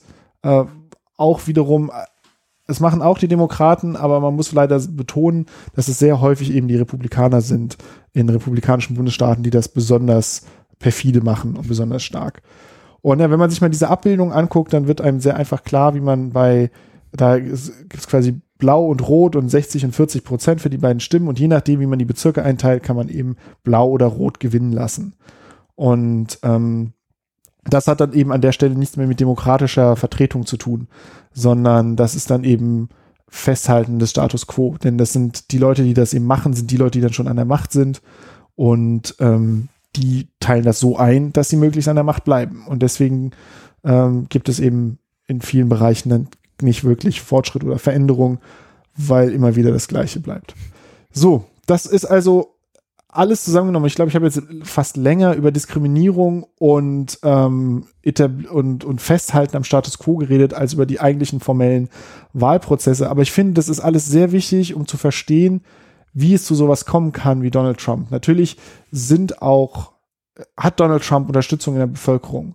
Und natürlich hat die, die Bevölkerung ein extremes Rassismusproblem, was sich darin widerspiegelt, einen rassistischen und sexistischen Präsidenten an der Spitze zu haben aber es sind eben auch eine Vielzahl von diesen verschiedenen Ebenen der Diskriminierung, die dabei helfen, sowas möglich zu machen. Also wie gesagt, nach Popular Vote, wenn man einfach nur die Prozente der Gesamtbevölkerung nimmt in den Vereinigten Staaten, hat Donald Trump nicht gewonnen.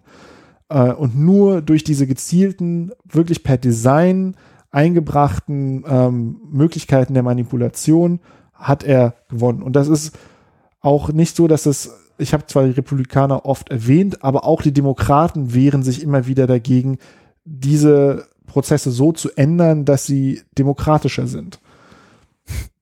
Mhm. Ähm, und das ist halt, ja, und das kommt jetzt so, geht das schon, ich meine, wir haben schon viel gewertet hier, aber es geht wirklich in den Wertungsteil.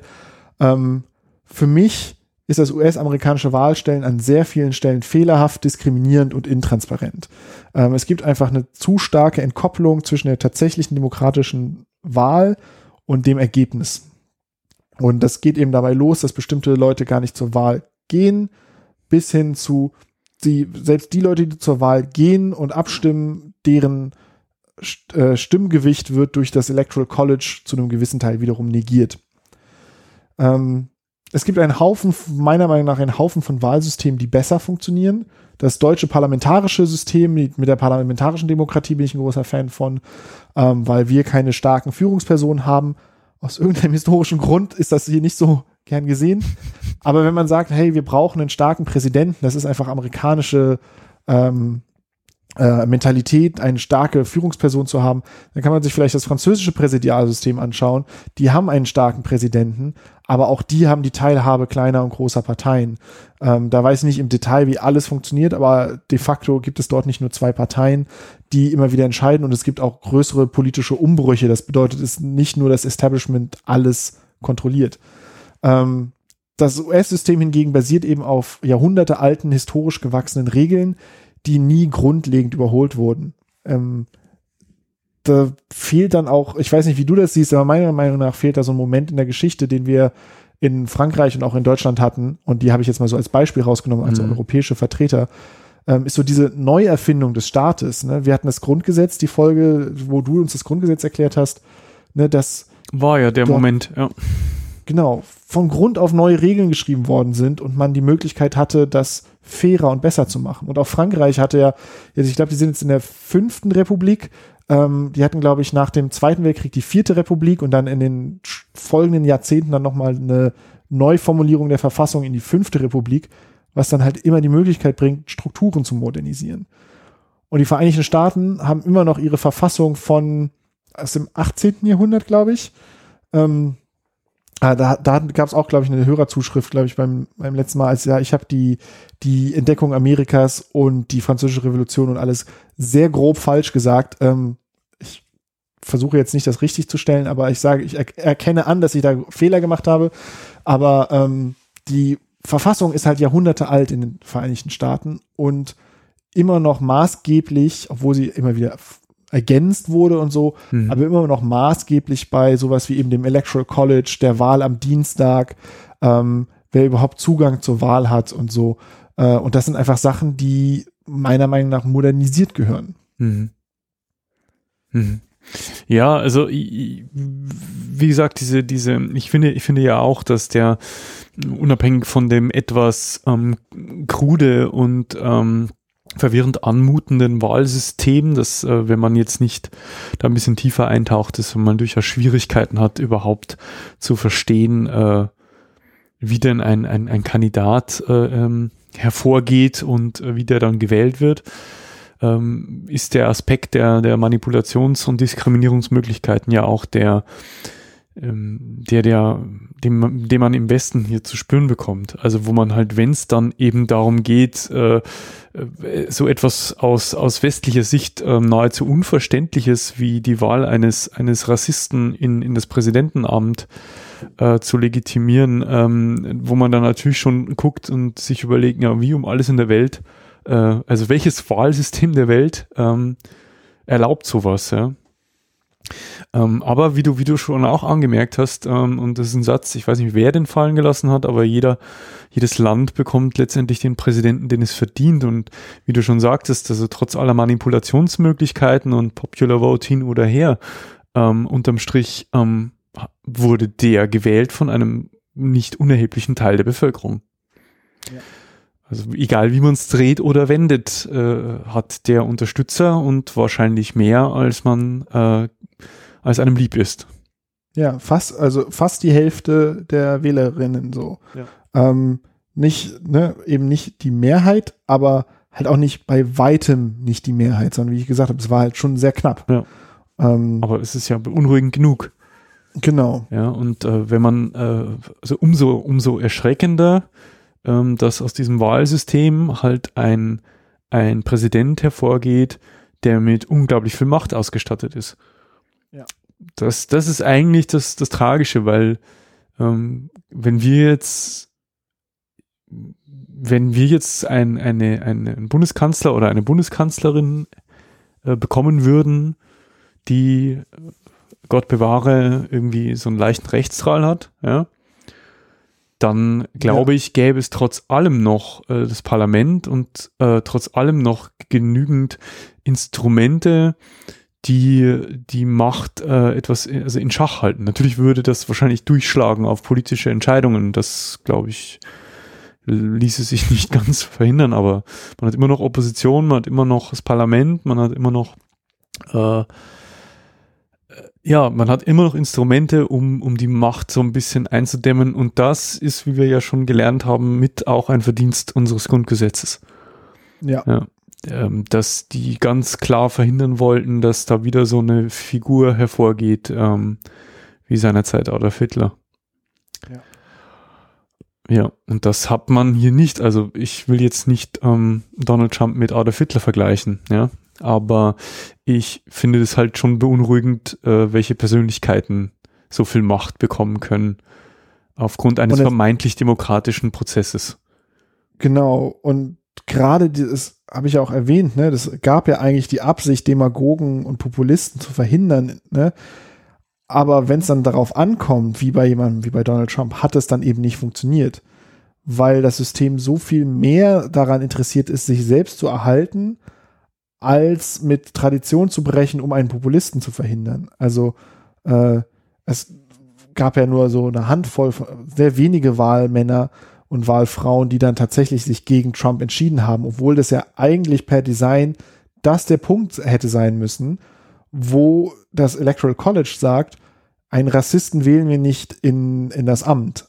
Aber weil man halt den Status quo behalten möchte, weil halt die RepublikanerInnen sich nicht die Blöße geben können oder wollen, ähm, dass da, Fehler einzugestehen, ja. äh, wurde dann halt einfach weitergemacht wie bisher und wurde halt einfach gesagt, ne, der, der wurde halt jetzt gewählt, jetzt müssen wir das machen. Obwohl sie ja eigentlich die Position des Sicherheitsventils sind. Ähm, und das zeigt halt, dass es grundsätzlich nicht funktioniert. Ähm, deswegen, ich tue mir so ein bisschen schwer damit, so ab, abschließend einzuschätzen, würde ich sagen, dass die USA demokratisch sind oder nicht.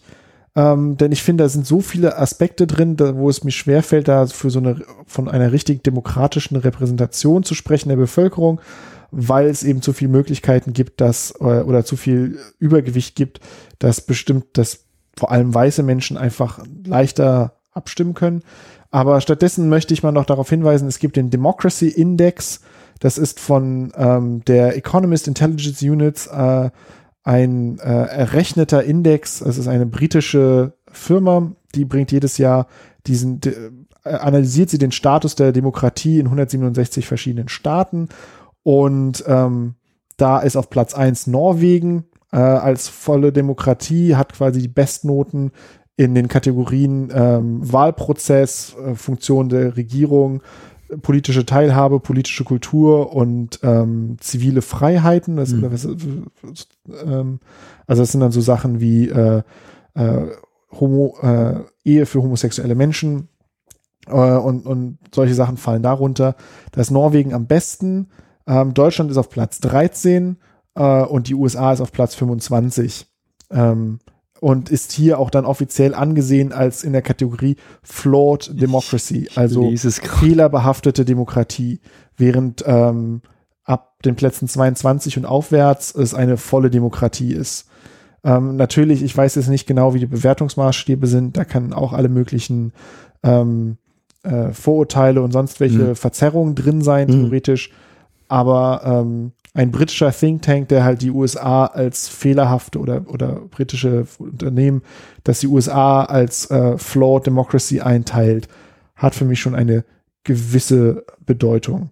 Ähm, und ähm, ja, das, das vielleicht so für mich als, als Abschlussbeurteilung dieses ganzen Wahlprozesses ist, es ist halt einfach ein großer Faktor darin, Vor allem hinter, warum die hinter, hinter Südkorea. ja. hinter Japan und Südkorea. Ja. Mhm. Die, mhm. Ich meine, immer noch Vorstaaten wie, also darunter ist jetzt Israel oder auch Belgien. Über das belgische System weiß ich nicht genug, warum die so schlecht abschneiden. Mhm. Die haben vor allem ähm, schlechte Noten in der politischen Teilhabe. Das liegt dann wahrscheinlich an deren Wahlsystem. Das kenne ich, das kenne ich nicht. Mhm. mhm. Ähm, aber ja, es ist also sehr viel Verbesserungspotenzial da. Und es gibt halt auch viele Menschen in den USA, die das so sehen und die das versuchen zu verändern. Aber by Design hat dieses System halt extreme Widerstände gegen eine, eine Veränderung Hm. dort. Hm. Ja, das war jetzt. Äh, hast du noch, hast du noch Fragen zu Äh, dem ganzen Themenkomplex? Nein, ich habe dich ja, ich habe dich ja äh, regelmäßig äh, in deinem Redefluss unterbrochen, ja, um, Sehr gut. um meine Gedanken, Grüße äh, immer. um meine Gedankengänge äh, da einzubringen. Ähm, ich, ich weiß ehrlich gesagt nicht, ähm, ob ich es tatsächlich zu 100 Prozent umrissen habe. Allerdings äh, fühle ich mich jetzt ein kleines bisschen klüger. Und ähm, wie gesagt, es gab so ein paar, paar Mechanismen, die waren mir neu. Also gerade das mit der Wahlkreisverschiebung, äh, äh, das war mir nicht klar. Ich, ich habe auch äh, parallel so ein bisschen mitgeschmökert. Das kann man ja jetzt nicht vollkommen willkürlich einteilen. Soweit ich das jetzt gesehen habe, muss da ein, Wahl, ein Kandidat quasi seinen Wohnsitz haben in diesem Wahlkreis. Aber dann zieht er halt einfach um Mhm. äh, zur Not. Ja. Ja, ähm, ja, war wirklich ein, ein, ein sehr, sehr interessanter Ausflug in die relativ komplexe, in das relativ komplexe Wahlsystem der, der Amerikaner. Ich kann nur empfehlen, die verlinkten Videos äh, anzuschauen. Die sind in den Show Notes.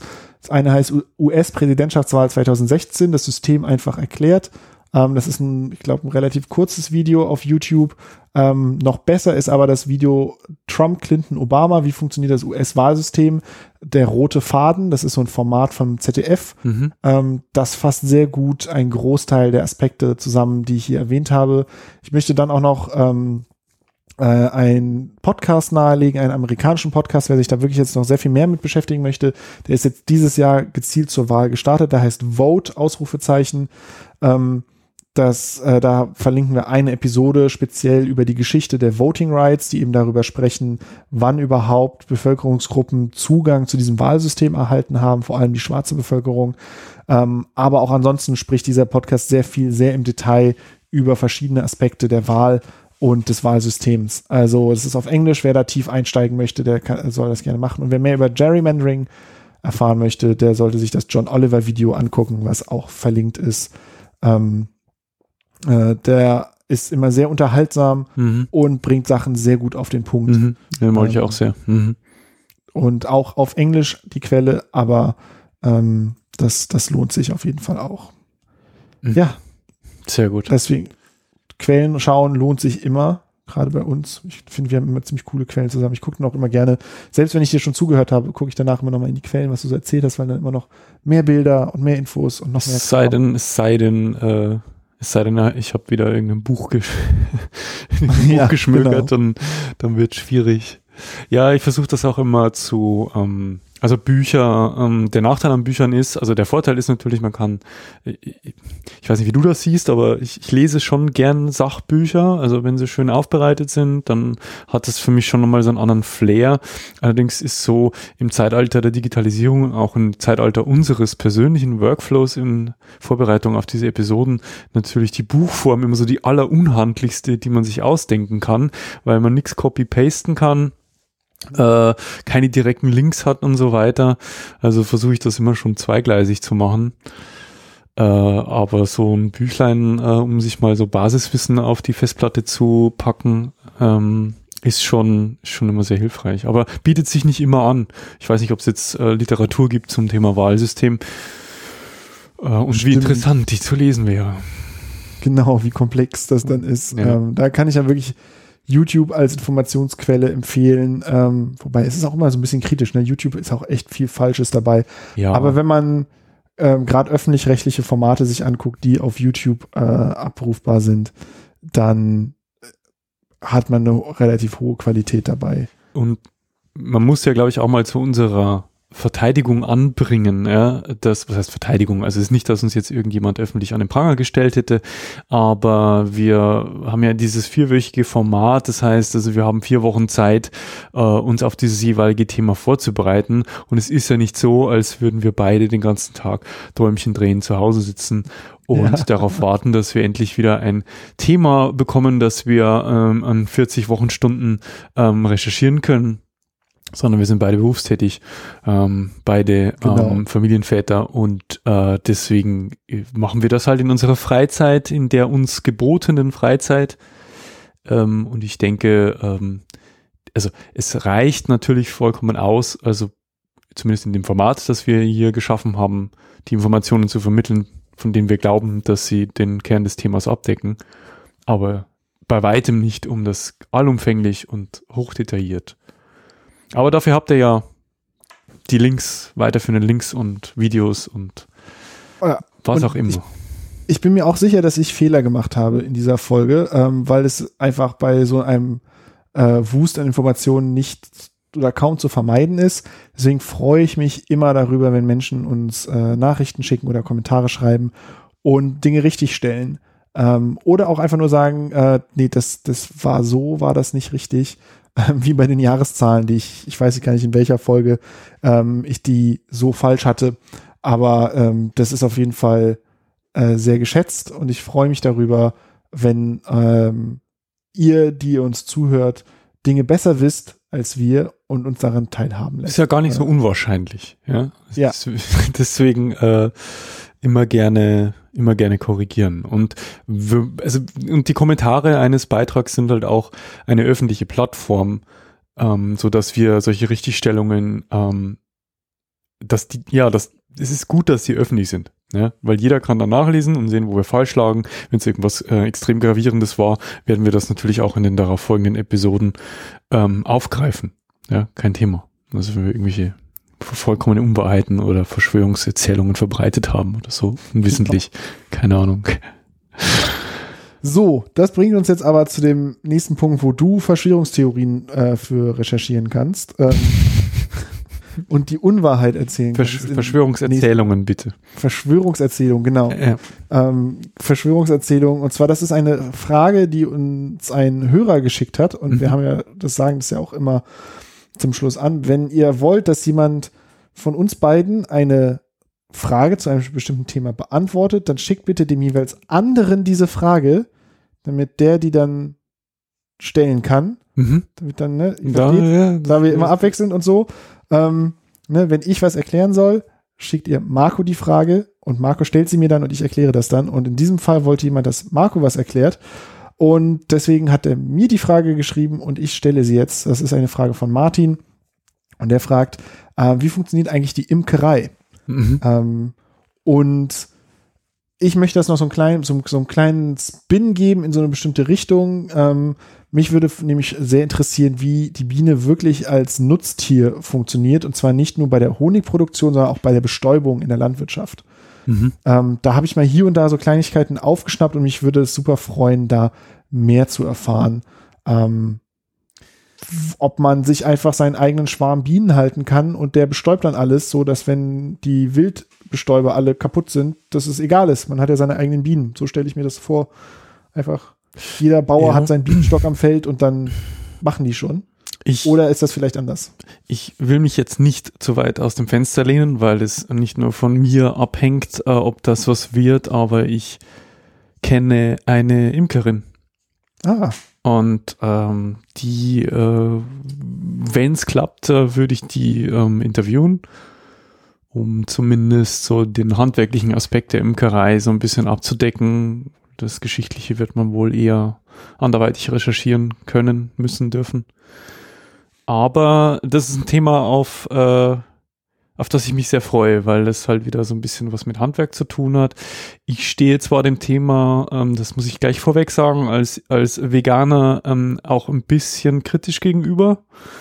Ja, weil es halt um die in Anführungszeichen Ausbeutung von Tieren geht, äh, wenn auch, sag ich mal, in der, na, wie soll ich es ausdrücken, äh, vertretbarsten Form, ja. vertretbar vor, also, weißt du, was ich meine, oder? Also, Genau. Es sind, es sind keine Wirbeltiere, die Schmerzen so ähnlich spüren wie wir Menschen und wir essen die Bienen nicht, sondern wir klauen ihnen genau. nur Also ich habe einfach aus, Honig. es ist bei mir dann eher ein, ein prinzipielles als ein wirklich äh, begründbares, äh, begründbarer Vorsatz, keinen Honig zu essen, äh, weil ja, ich einfach den Entschluss gefasst habe, auf tierische Produkte aller Art zu verzichten. Aber Honig ist tatsächlich ein Bereich, den also wenn du mich, wenn du mich jetzt äh, gefragt hättest, äh, wie funktioniert äh, Massentierhaltung, hätte ich wahrscheinlich dankend abgelehnt. Äh? Ja. Das wäre das erste Mal gewesen, dass ich, äh, dass ich gesagt hätte, nö, äh, das da kannst du dir jemand anderen suchen.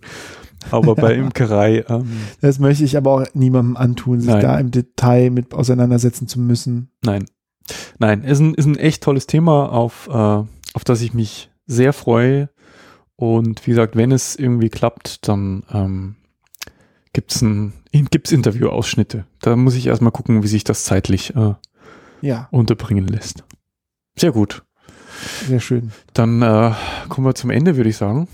Ist doch genau. deutlich länger geworden, als du äh, ursprünglich äh, vermutet hattest, denke ich.